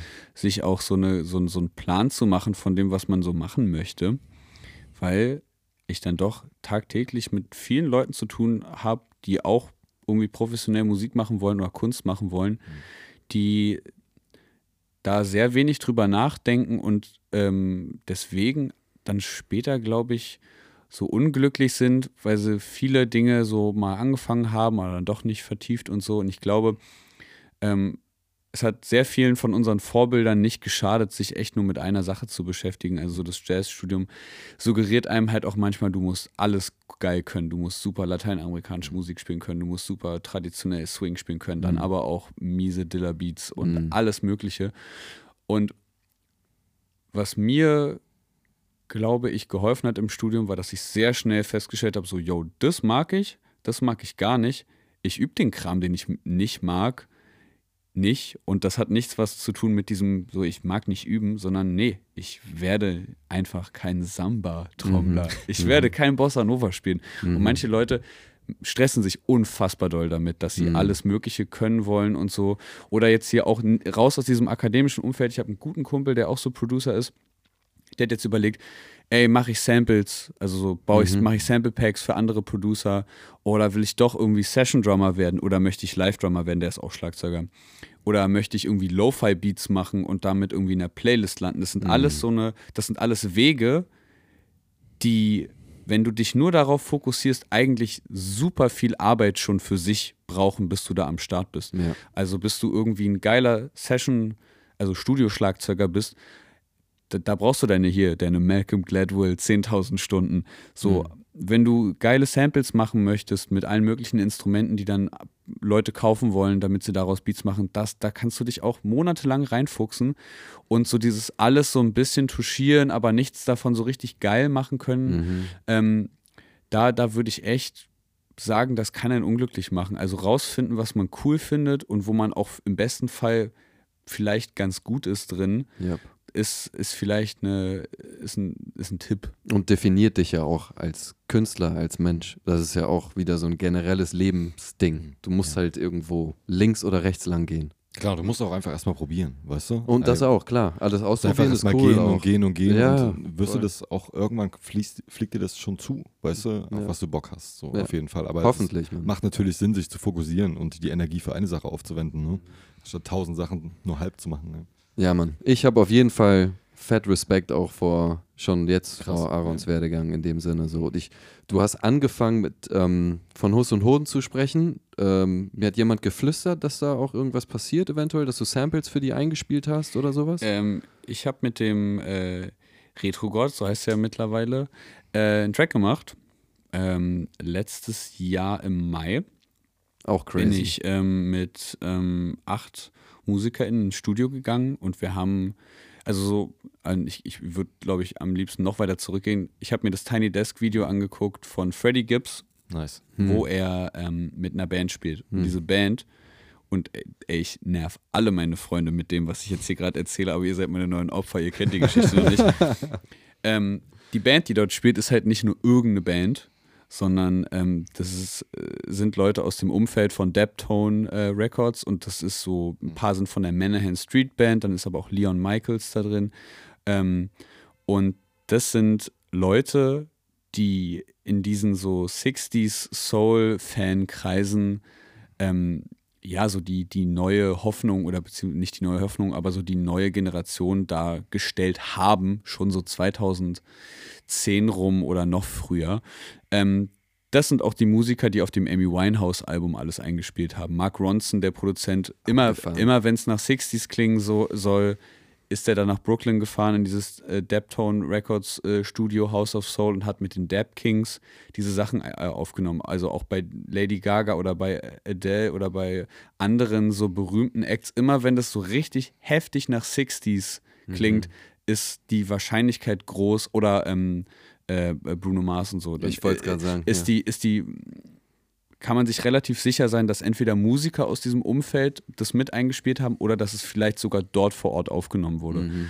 Und ich habe mich super reingenördet in halt den Katalog von diesen Labels und mit diesen Musikern und habe ähm, über Corona auch einfach dann angefangen, so mir alles anzuhören, dann aber auch mal mich ans Klavier zu setzen, mir das rauszuhören, was sind das für Chord Progressions, ähm, was werden da für Instrumente verwendet, wie sind die gepannt, also hier vom Panorama, oh krass, das Schlagzeug ist ganz links und der Bass ist irgendwie ganz rechts, so wie man es in den 60ern, da hat man rumprobiert, so das Ja. macht heute kein Mensch mehr, Bassdrum, Schlagzeug, alles in der Mitte, Bass in der Mitte, let's go, aber damals Overheads kannst du pennen.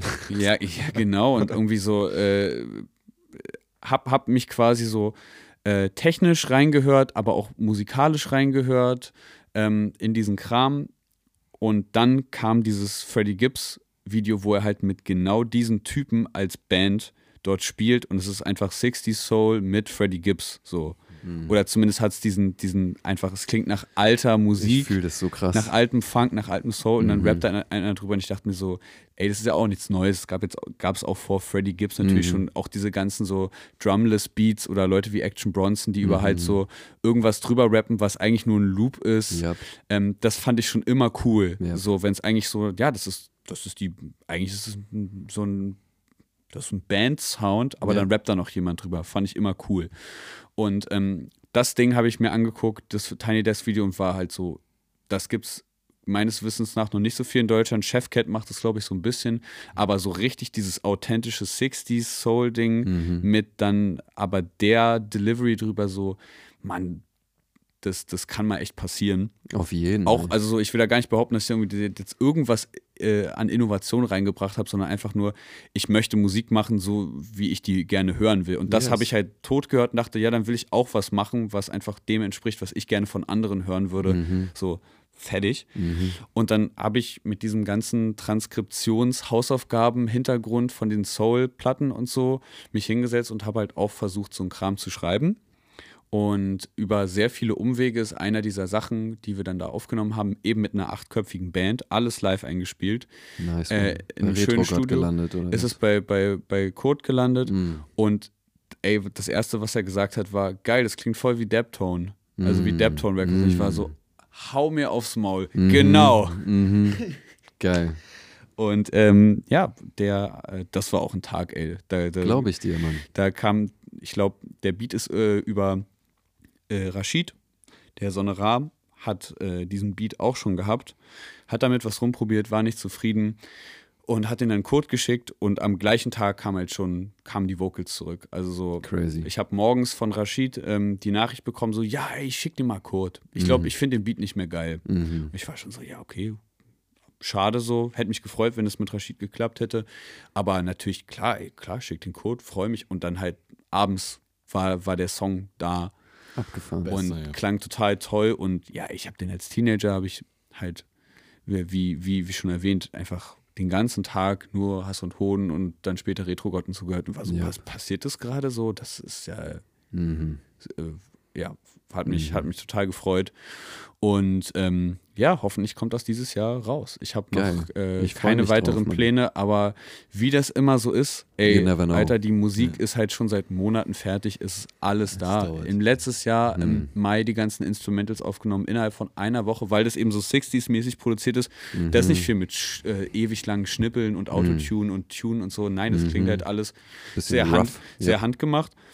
Und äh, das war an einem Tag aufgenommen. Wir haben richtig durchgezogen. Also halt äh, zwei Takes pro Song oder so. Und dann stand das Ding super mit super Musikern äh, das eingespielt. Mhm. Äh, innerhalb von zwei Wochen fertig editiert. Dann waren die Instrumentals alle fertig und dann rausgeschickt halt an die ganzen Rapper. Und dann geht's los, Alter. Leute, mit Rappern zu arbeiten. Ist geil, oder? Ich Es lieb's. ist, es ist nicht okay. Es gibt Ausnahmen, Man muss aber halt ich habe so viel Lebenszeit schon irgendwie. Äh, Hast du das gemischt oder solltest du das dann mischen oder was? Oder? Ähm, nee, die Lebenszeit ist beim Warten drauf gegangen. So, beim, ich mm. kriege ich eine Antwort, Ah, ja. kriege ich ein Part zurückgeschickt. Mhm. Äh, äh, ja, morgen nehme ich es auf und dann halt vier Monate No später way. hatte ich das und so. Ja, ja. Ähm, Welcome. Deswegen möchte ich jetzt auch nicht sagen, wer. deswegen Niki, möchte ich jetzt auch nicht sagen, wer Niki sonst fühlt noch auf dem Digga. Album. Ich krieg gerade so Gänsehaut, jetzt gerade so einen kalten Schauer.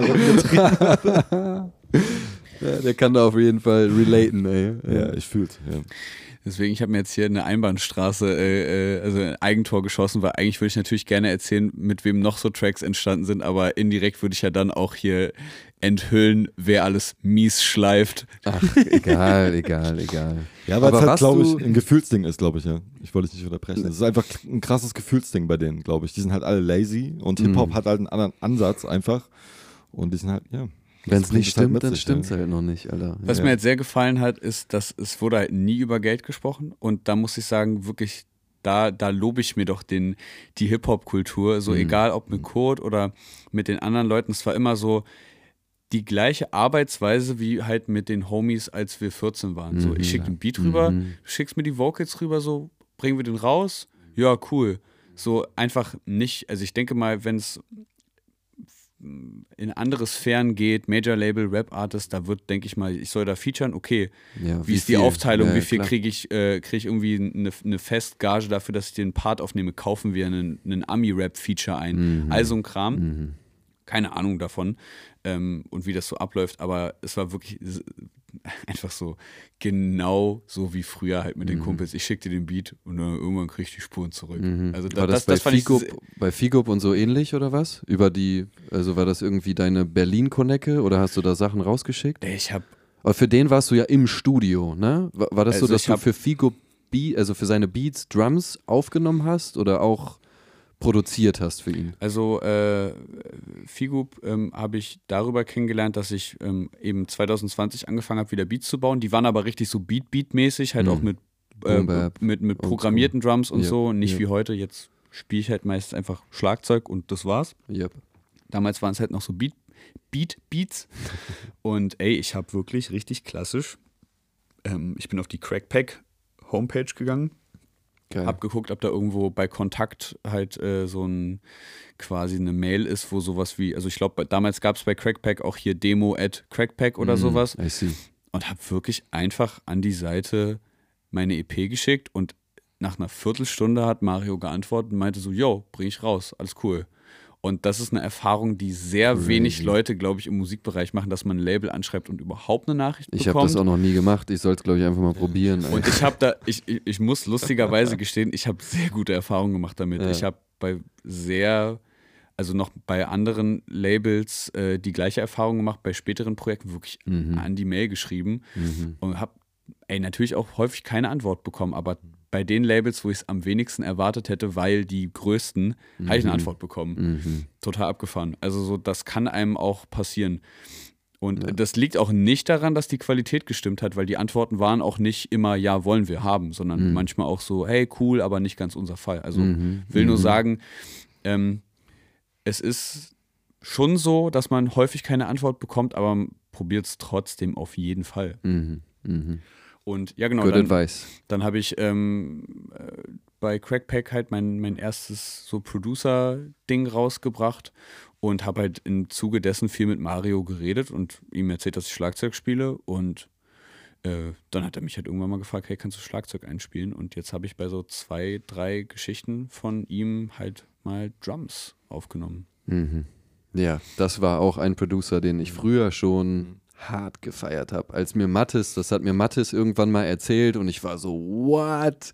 Was geht bei diesem Aaron ab, Alter? So for real, er macht jetzt direkt schon Sachen für Figuk, also das war schon Ja, klar. Big Ups dafür und ja, Respekt, mega nice. Ja, dieses, dieses mit so Jugend, also so Leuten, mit die ich super viel gehört habe und Mhm. die mir super wichtig waren, als ich irgendwie Teenager war, das ist lustigerweise so das eine Ding, was so gerade in den letzten zwei Jahren sich am meisten ergeben hat. Also so fast alle, also und das sind ja die Dinge, mit denen man am wenigsten rechnet, aber ich habe mit so vielen, so viele Dinge erwartet, die nicht geklappt haben im Musikbusiness.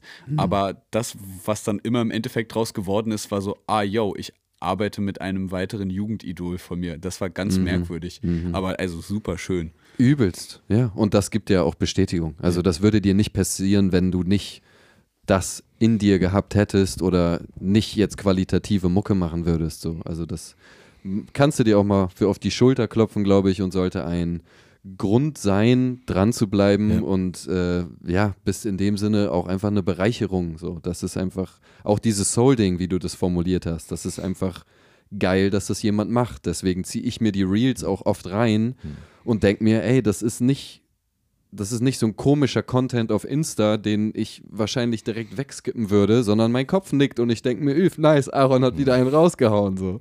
Ähm, also ja, bleib, bleib dran, Alter. Mega, mega geil. Ja, ich glaube, es ist auch äh, super wichtig, äh, ne, neben all den positiven Dingen, die einem passieren auf seinem Weg, kommt man ja trotzdem immer mal wieder in einen Down, wo man Mhm. denkt so, Naja, diese, diese ganzen Zweifelsachen und sowas. ja. Und ich glaube, was mir persönlich dann hilft, ist einfach wirklich knallhart zu reflektieren, wo man vor einem Jahr oder vor zwei Jahren genau, stand Genau. und sich einfach bewusst zu werden, wie normal das vielleicht dann auch wird. Zum Mhm. Beispiel, wenn du jetzt für eine Figure was machst oder ich für irgendjemanden, für einen Rapper, weißt du, ein Video drehe oder so.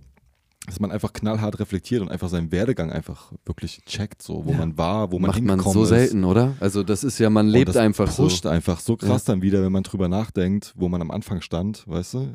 Für diese Sachen, die man für lau gemacht hat oder für ein Fuffi oder sowas, mal schnell da. Und ja, das finde ich super, super wichtig einfach, ja. Mhm. Habe ich Niki erzählt, hatte ich auch vor dem Podcast. So, wer bin ich, dass ich mich hinsetze und irgendwie über den ganzen Kram laber? Ja. So, ne? Oder wer ist Niki in Anführungszeichen, dass Ja. man das überhaupt macht? So, Weil es und dann zu recappen. gibt, ja. Und da geht es auch nicht, deswegen heißt der Podcast ja auch No-No-MVP, dass wir die MVPs sind, sondern irgendwie auch sagen, dass das gar nicht das Wichtige ist. Und man sich Ja. sozusagen auch mal auf die Schulter klopft für das, was man erreicht hat. Und gleichzeitig, klar, muss man ambitioniert sein und am Ball bleiben und sowas. Aber ja. Und gar nicht, um, um ins Ego Momente sind, ja. genau. Gar nicht, eben, um ins Ego Das ist auch toxisch am Ende. Ja. Einfach nur für sein Gefühl einfach, dass man den Weg gegangen ist und einfach äh, einen Weg zurückgelegt hat. Einfach, ja. Ja, Mann. Also Aaron ist einen crazy Weg gegangen. Ich habe jetzt noch einen kleinen Surprise. Ich lasse euch jetzt Let's mal go. ganz kurz alleine Du musst pinkeln, ne? und ich muss auch, ja. Ich muss auch hart pinkeln.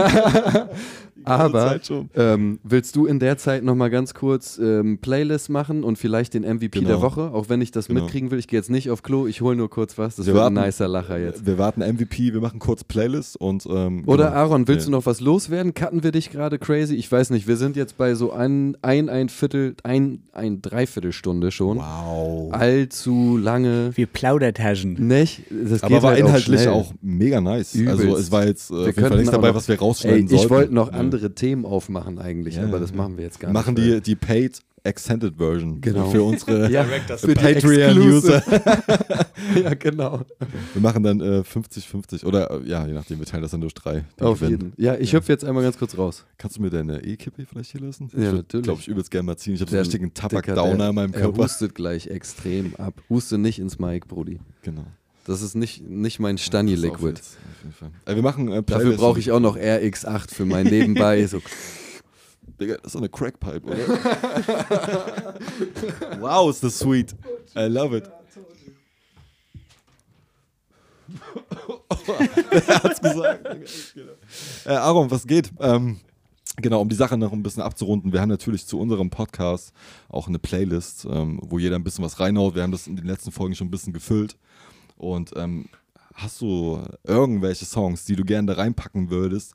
Vielleicht Songs, die dich bewegt haben in der letzten Zeit? Oder vielleicht Songs, an denen du mitgewirkt hast, die unsere Playlist füllen könnten? Es wäre cool, wenn du zwei hättest. Jeder von uns haut immer zwei rein. Und vielleicht hast du irgendeinen Input, der dir, der dir Spaß macht, den du da reinhauen willst. Ich glaube, eine schöne Art und Weise ähm, wäre doch so einen äh, wirklich super anspruchsvollen äh, äh, so ein Jazz-Classic, oder? Nee, pass auf. Boah, ich muss mir das jetzt aufschreiben hier. Wir packen rein. Ähm, ich, ich, ich, ich, äh, also das ist jetzt aber hier auch kein Flex oder so. Also äh, Ich ich, ich, ich höre das wirklich sehr, sehr gerne.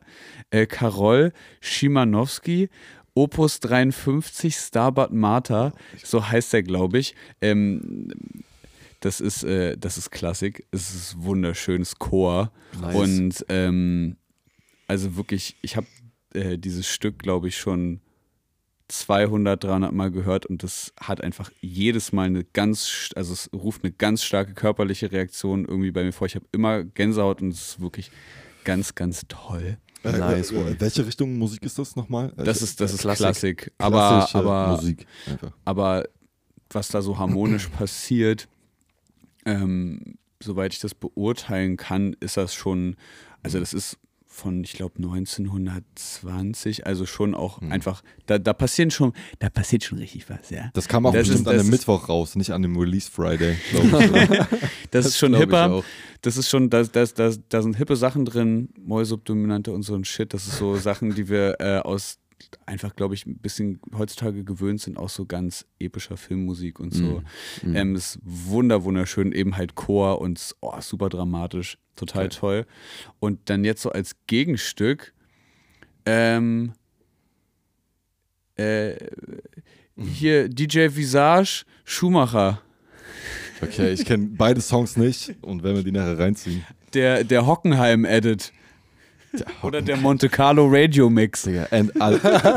Okay, da bin ich schon mal sehr, sehr gespannt drauf, auf jeden Fall. Okay, Aaron, du kriegst jetzt als Belohnung von mir officially. Wir hatten es im Gespräch. was wir ist das? Was ist das? Mich das sehen. ist Pistazieneis. Alter, hier gibt's Eis. Äh, ja, Mann. Stark. Alter, das wird bestimmt so Krass. unfassbar lecker schmecken. Ich hoffe, Das es ist, äh, Mark, also wollen wir die Marke nennen? Äh, Kriegen wir ja sponsored Placement bei, bei The Big Ich kenne das gar nicht, sieht voll geil aus. So. Äh, Alter. Kannte ich auch nicht, Pistazie ey. aus Magnum mit Kannte Mandeln ich auch oder nicht. was? Kannte ich auch Hau nicht. mir Wow. aufs Maul. Kannst du dir, ist da, ist da in dem Paket gleich eine Insulinspritze mit dabei? Oder?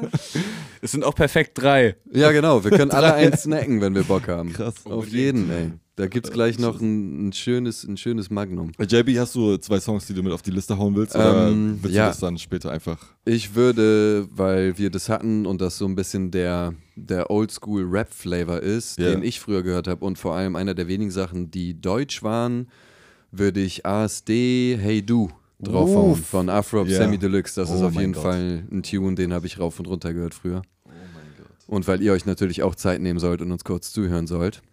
Ähm, und lass mal Ping-Pong machen. Ich brauche noch kurz für meinen zweiten. Hol Also ich muss auf jeden Fall einen Song draufnehmen äh, von einem ganz guten Kollegen. Ähm, der Song heißt äh, Drop By und der Song ist von Jay Beats. und Okay. ohne dass du das wusstest, aber ich muss ganz ehrlich sagen, ich habe den jetzt äh, öfter, wenn ich unterwegs zu Drehs war, im Auto gehört. Nice, Also, Digga. Wir sind ich. wieder bei diesem Repeat-Ding. Könnte sein, dass da ein paar Streams von mir sind. äh, Hat ja, Niki sehr letztes Mal Song. schon gesagt, so, wenn es irgendwie aus Leipzig ähm, viele Ja. Streams gab, dann ist wahrscheinlich Niki auf dem Replay-Modus. Ja, ich, ähm, du bist noch am Suchen. Ich bin gerade so in dem Spanish-Modus. Ich habe gerade äh, Narcos zum zweiten Mal geschaut. Und deswegen, ich fühle es gerade wieder. Und ich muss jetzt gucken, ob ich das richtig ausspreche. Wow, der Name ist auf jeden Fall crazy. Also der Songname ist He Perdido Contigo. Ich hoffe, das war Mhm. richtig. Nice. Und ähm, der Artist ist Omera Portuondo. Ich hoffe, das war auch richtig. Aber ich hau den auf die Playlist. Ja, ihr könnt es dann lesen, Ja. auf jeden Fall. Das ist ein sehr geiler Song. So, Bitte lasst meinen ersten Song, den ich mir gewünscht habe, aber nicht den ersten Song von der Playlist sein, welcher der erste Gast bin, weil das ist wirklich. äh, Das wird das Outro der Playlist. Ja. so, den Titel hatte ich die ganze Zeit schon eben, aber ich suche jetzt hier gerade noch den Artist raus. Ähm, Hands of Time war der Titel. Das ist so ein Track, den haben wir übertrieben oft ähm, auf Reisen gehört. Im Auto kann man sich übertrieben nice nebenbei reinfahren. Und zwar ist das von Krag und Smark. Oder Crack und Smack, aber beides mit zweiteres, Doppel-A. Ähm, Hands of Time, übertrieben nicer Song. Zieht euch das rein. Sheesh, baby. Ja, dann haben wir noch MVPs der Woche, würde ich sagen. Aaron ist MVP der Folge. Ja, safe. Gibt's, gibt's irgendwelche MVPs der Woche? Also kurz die Kategorie erklären.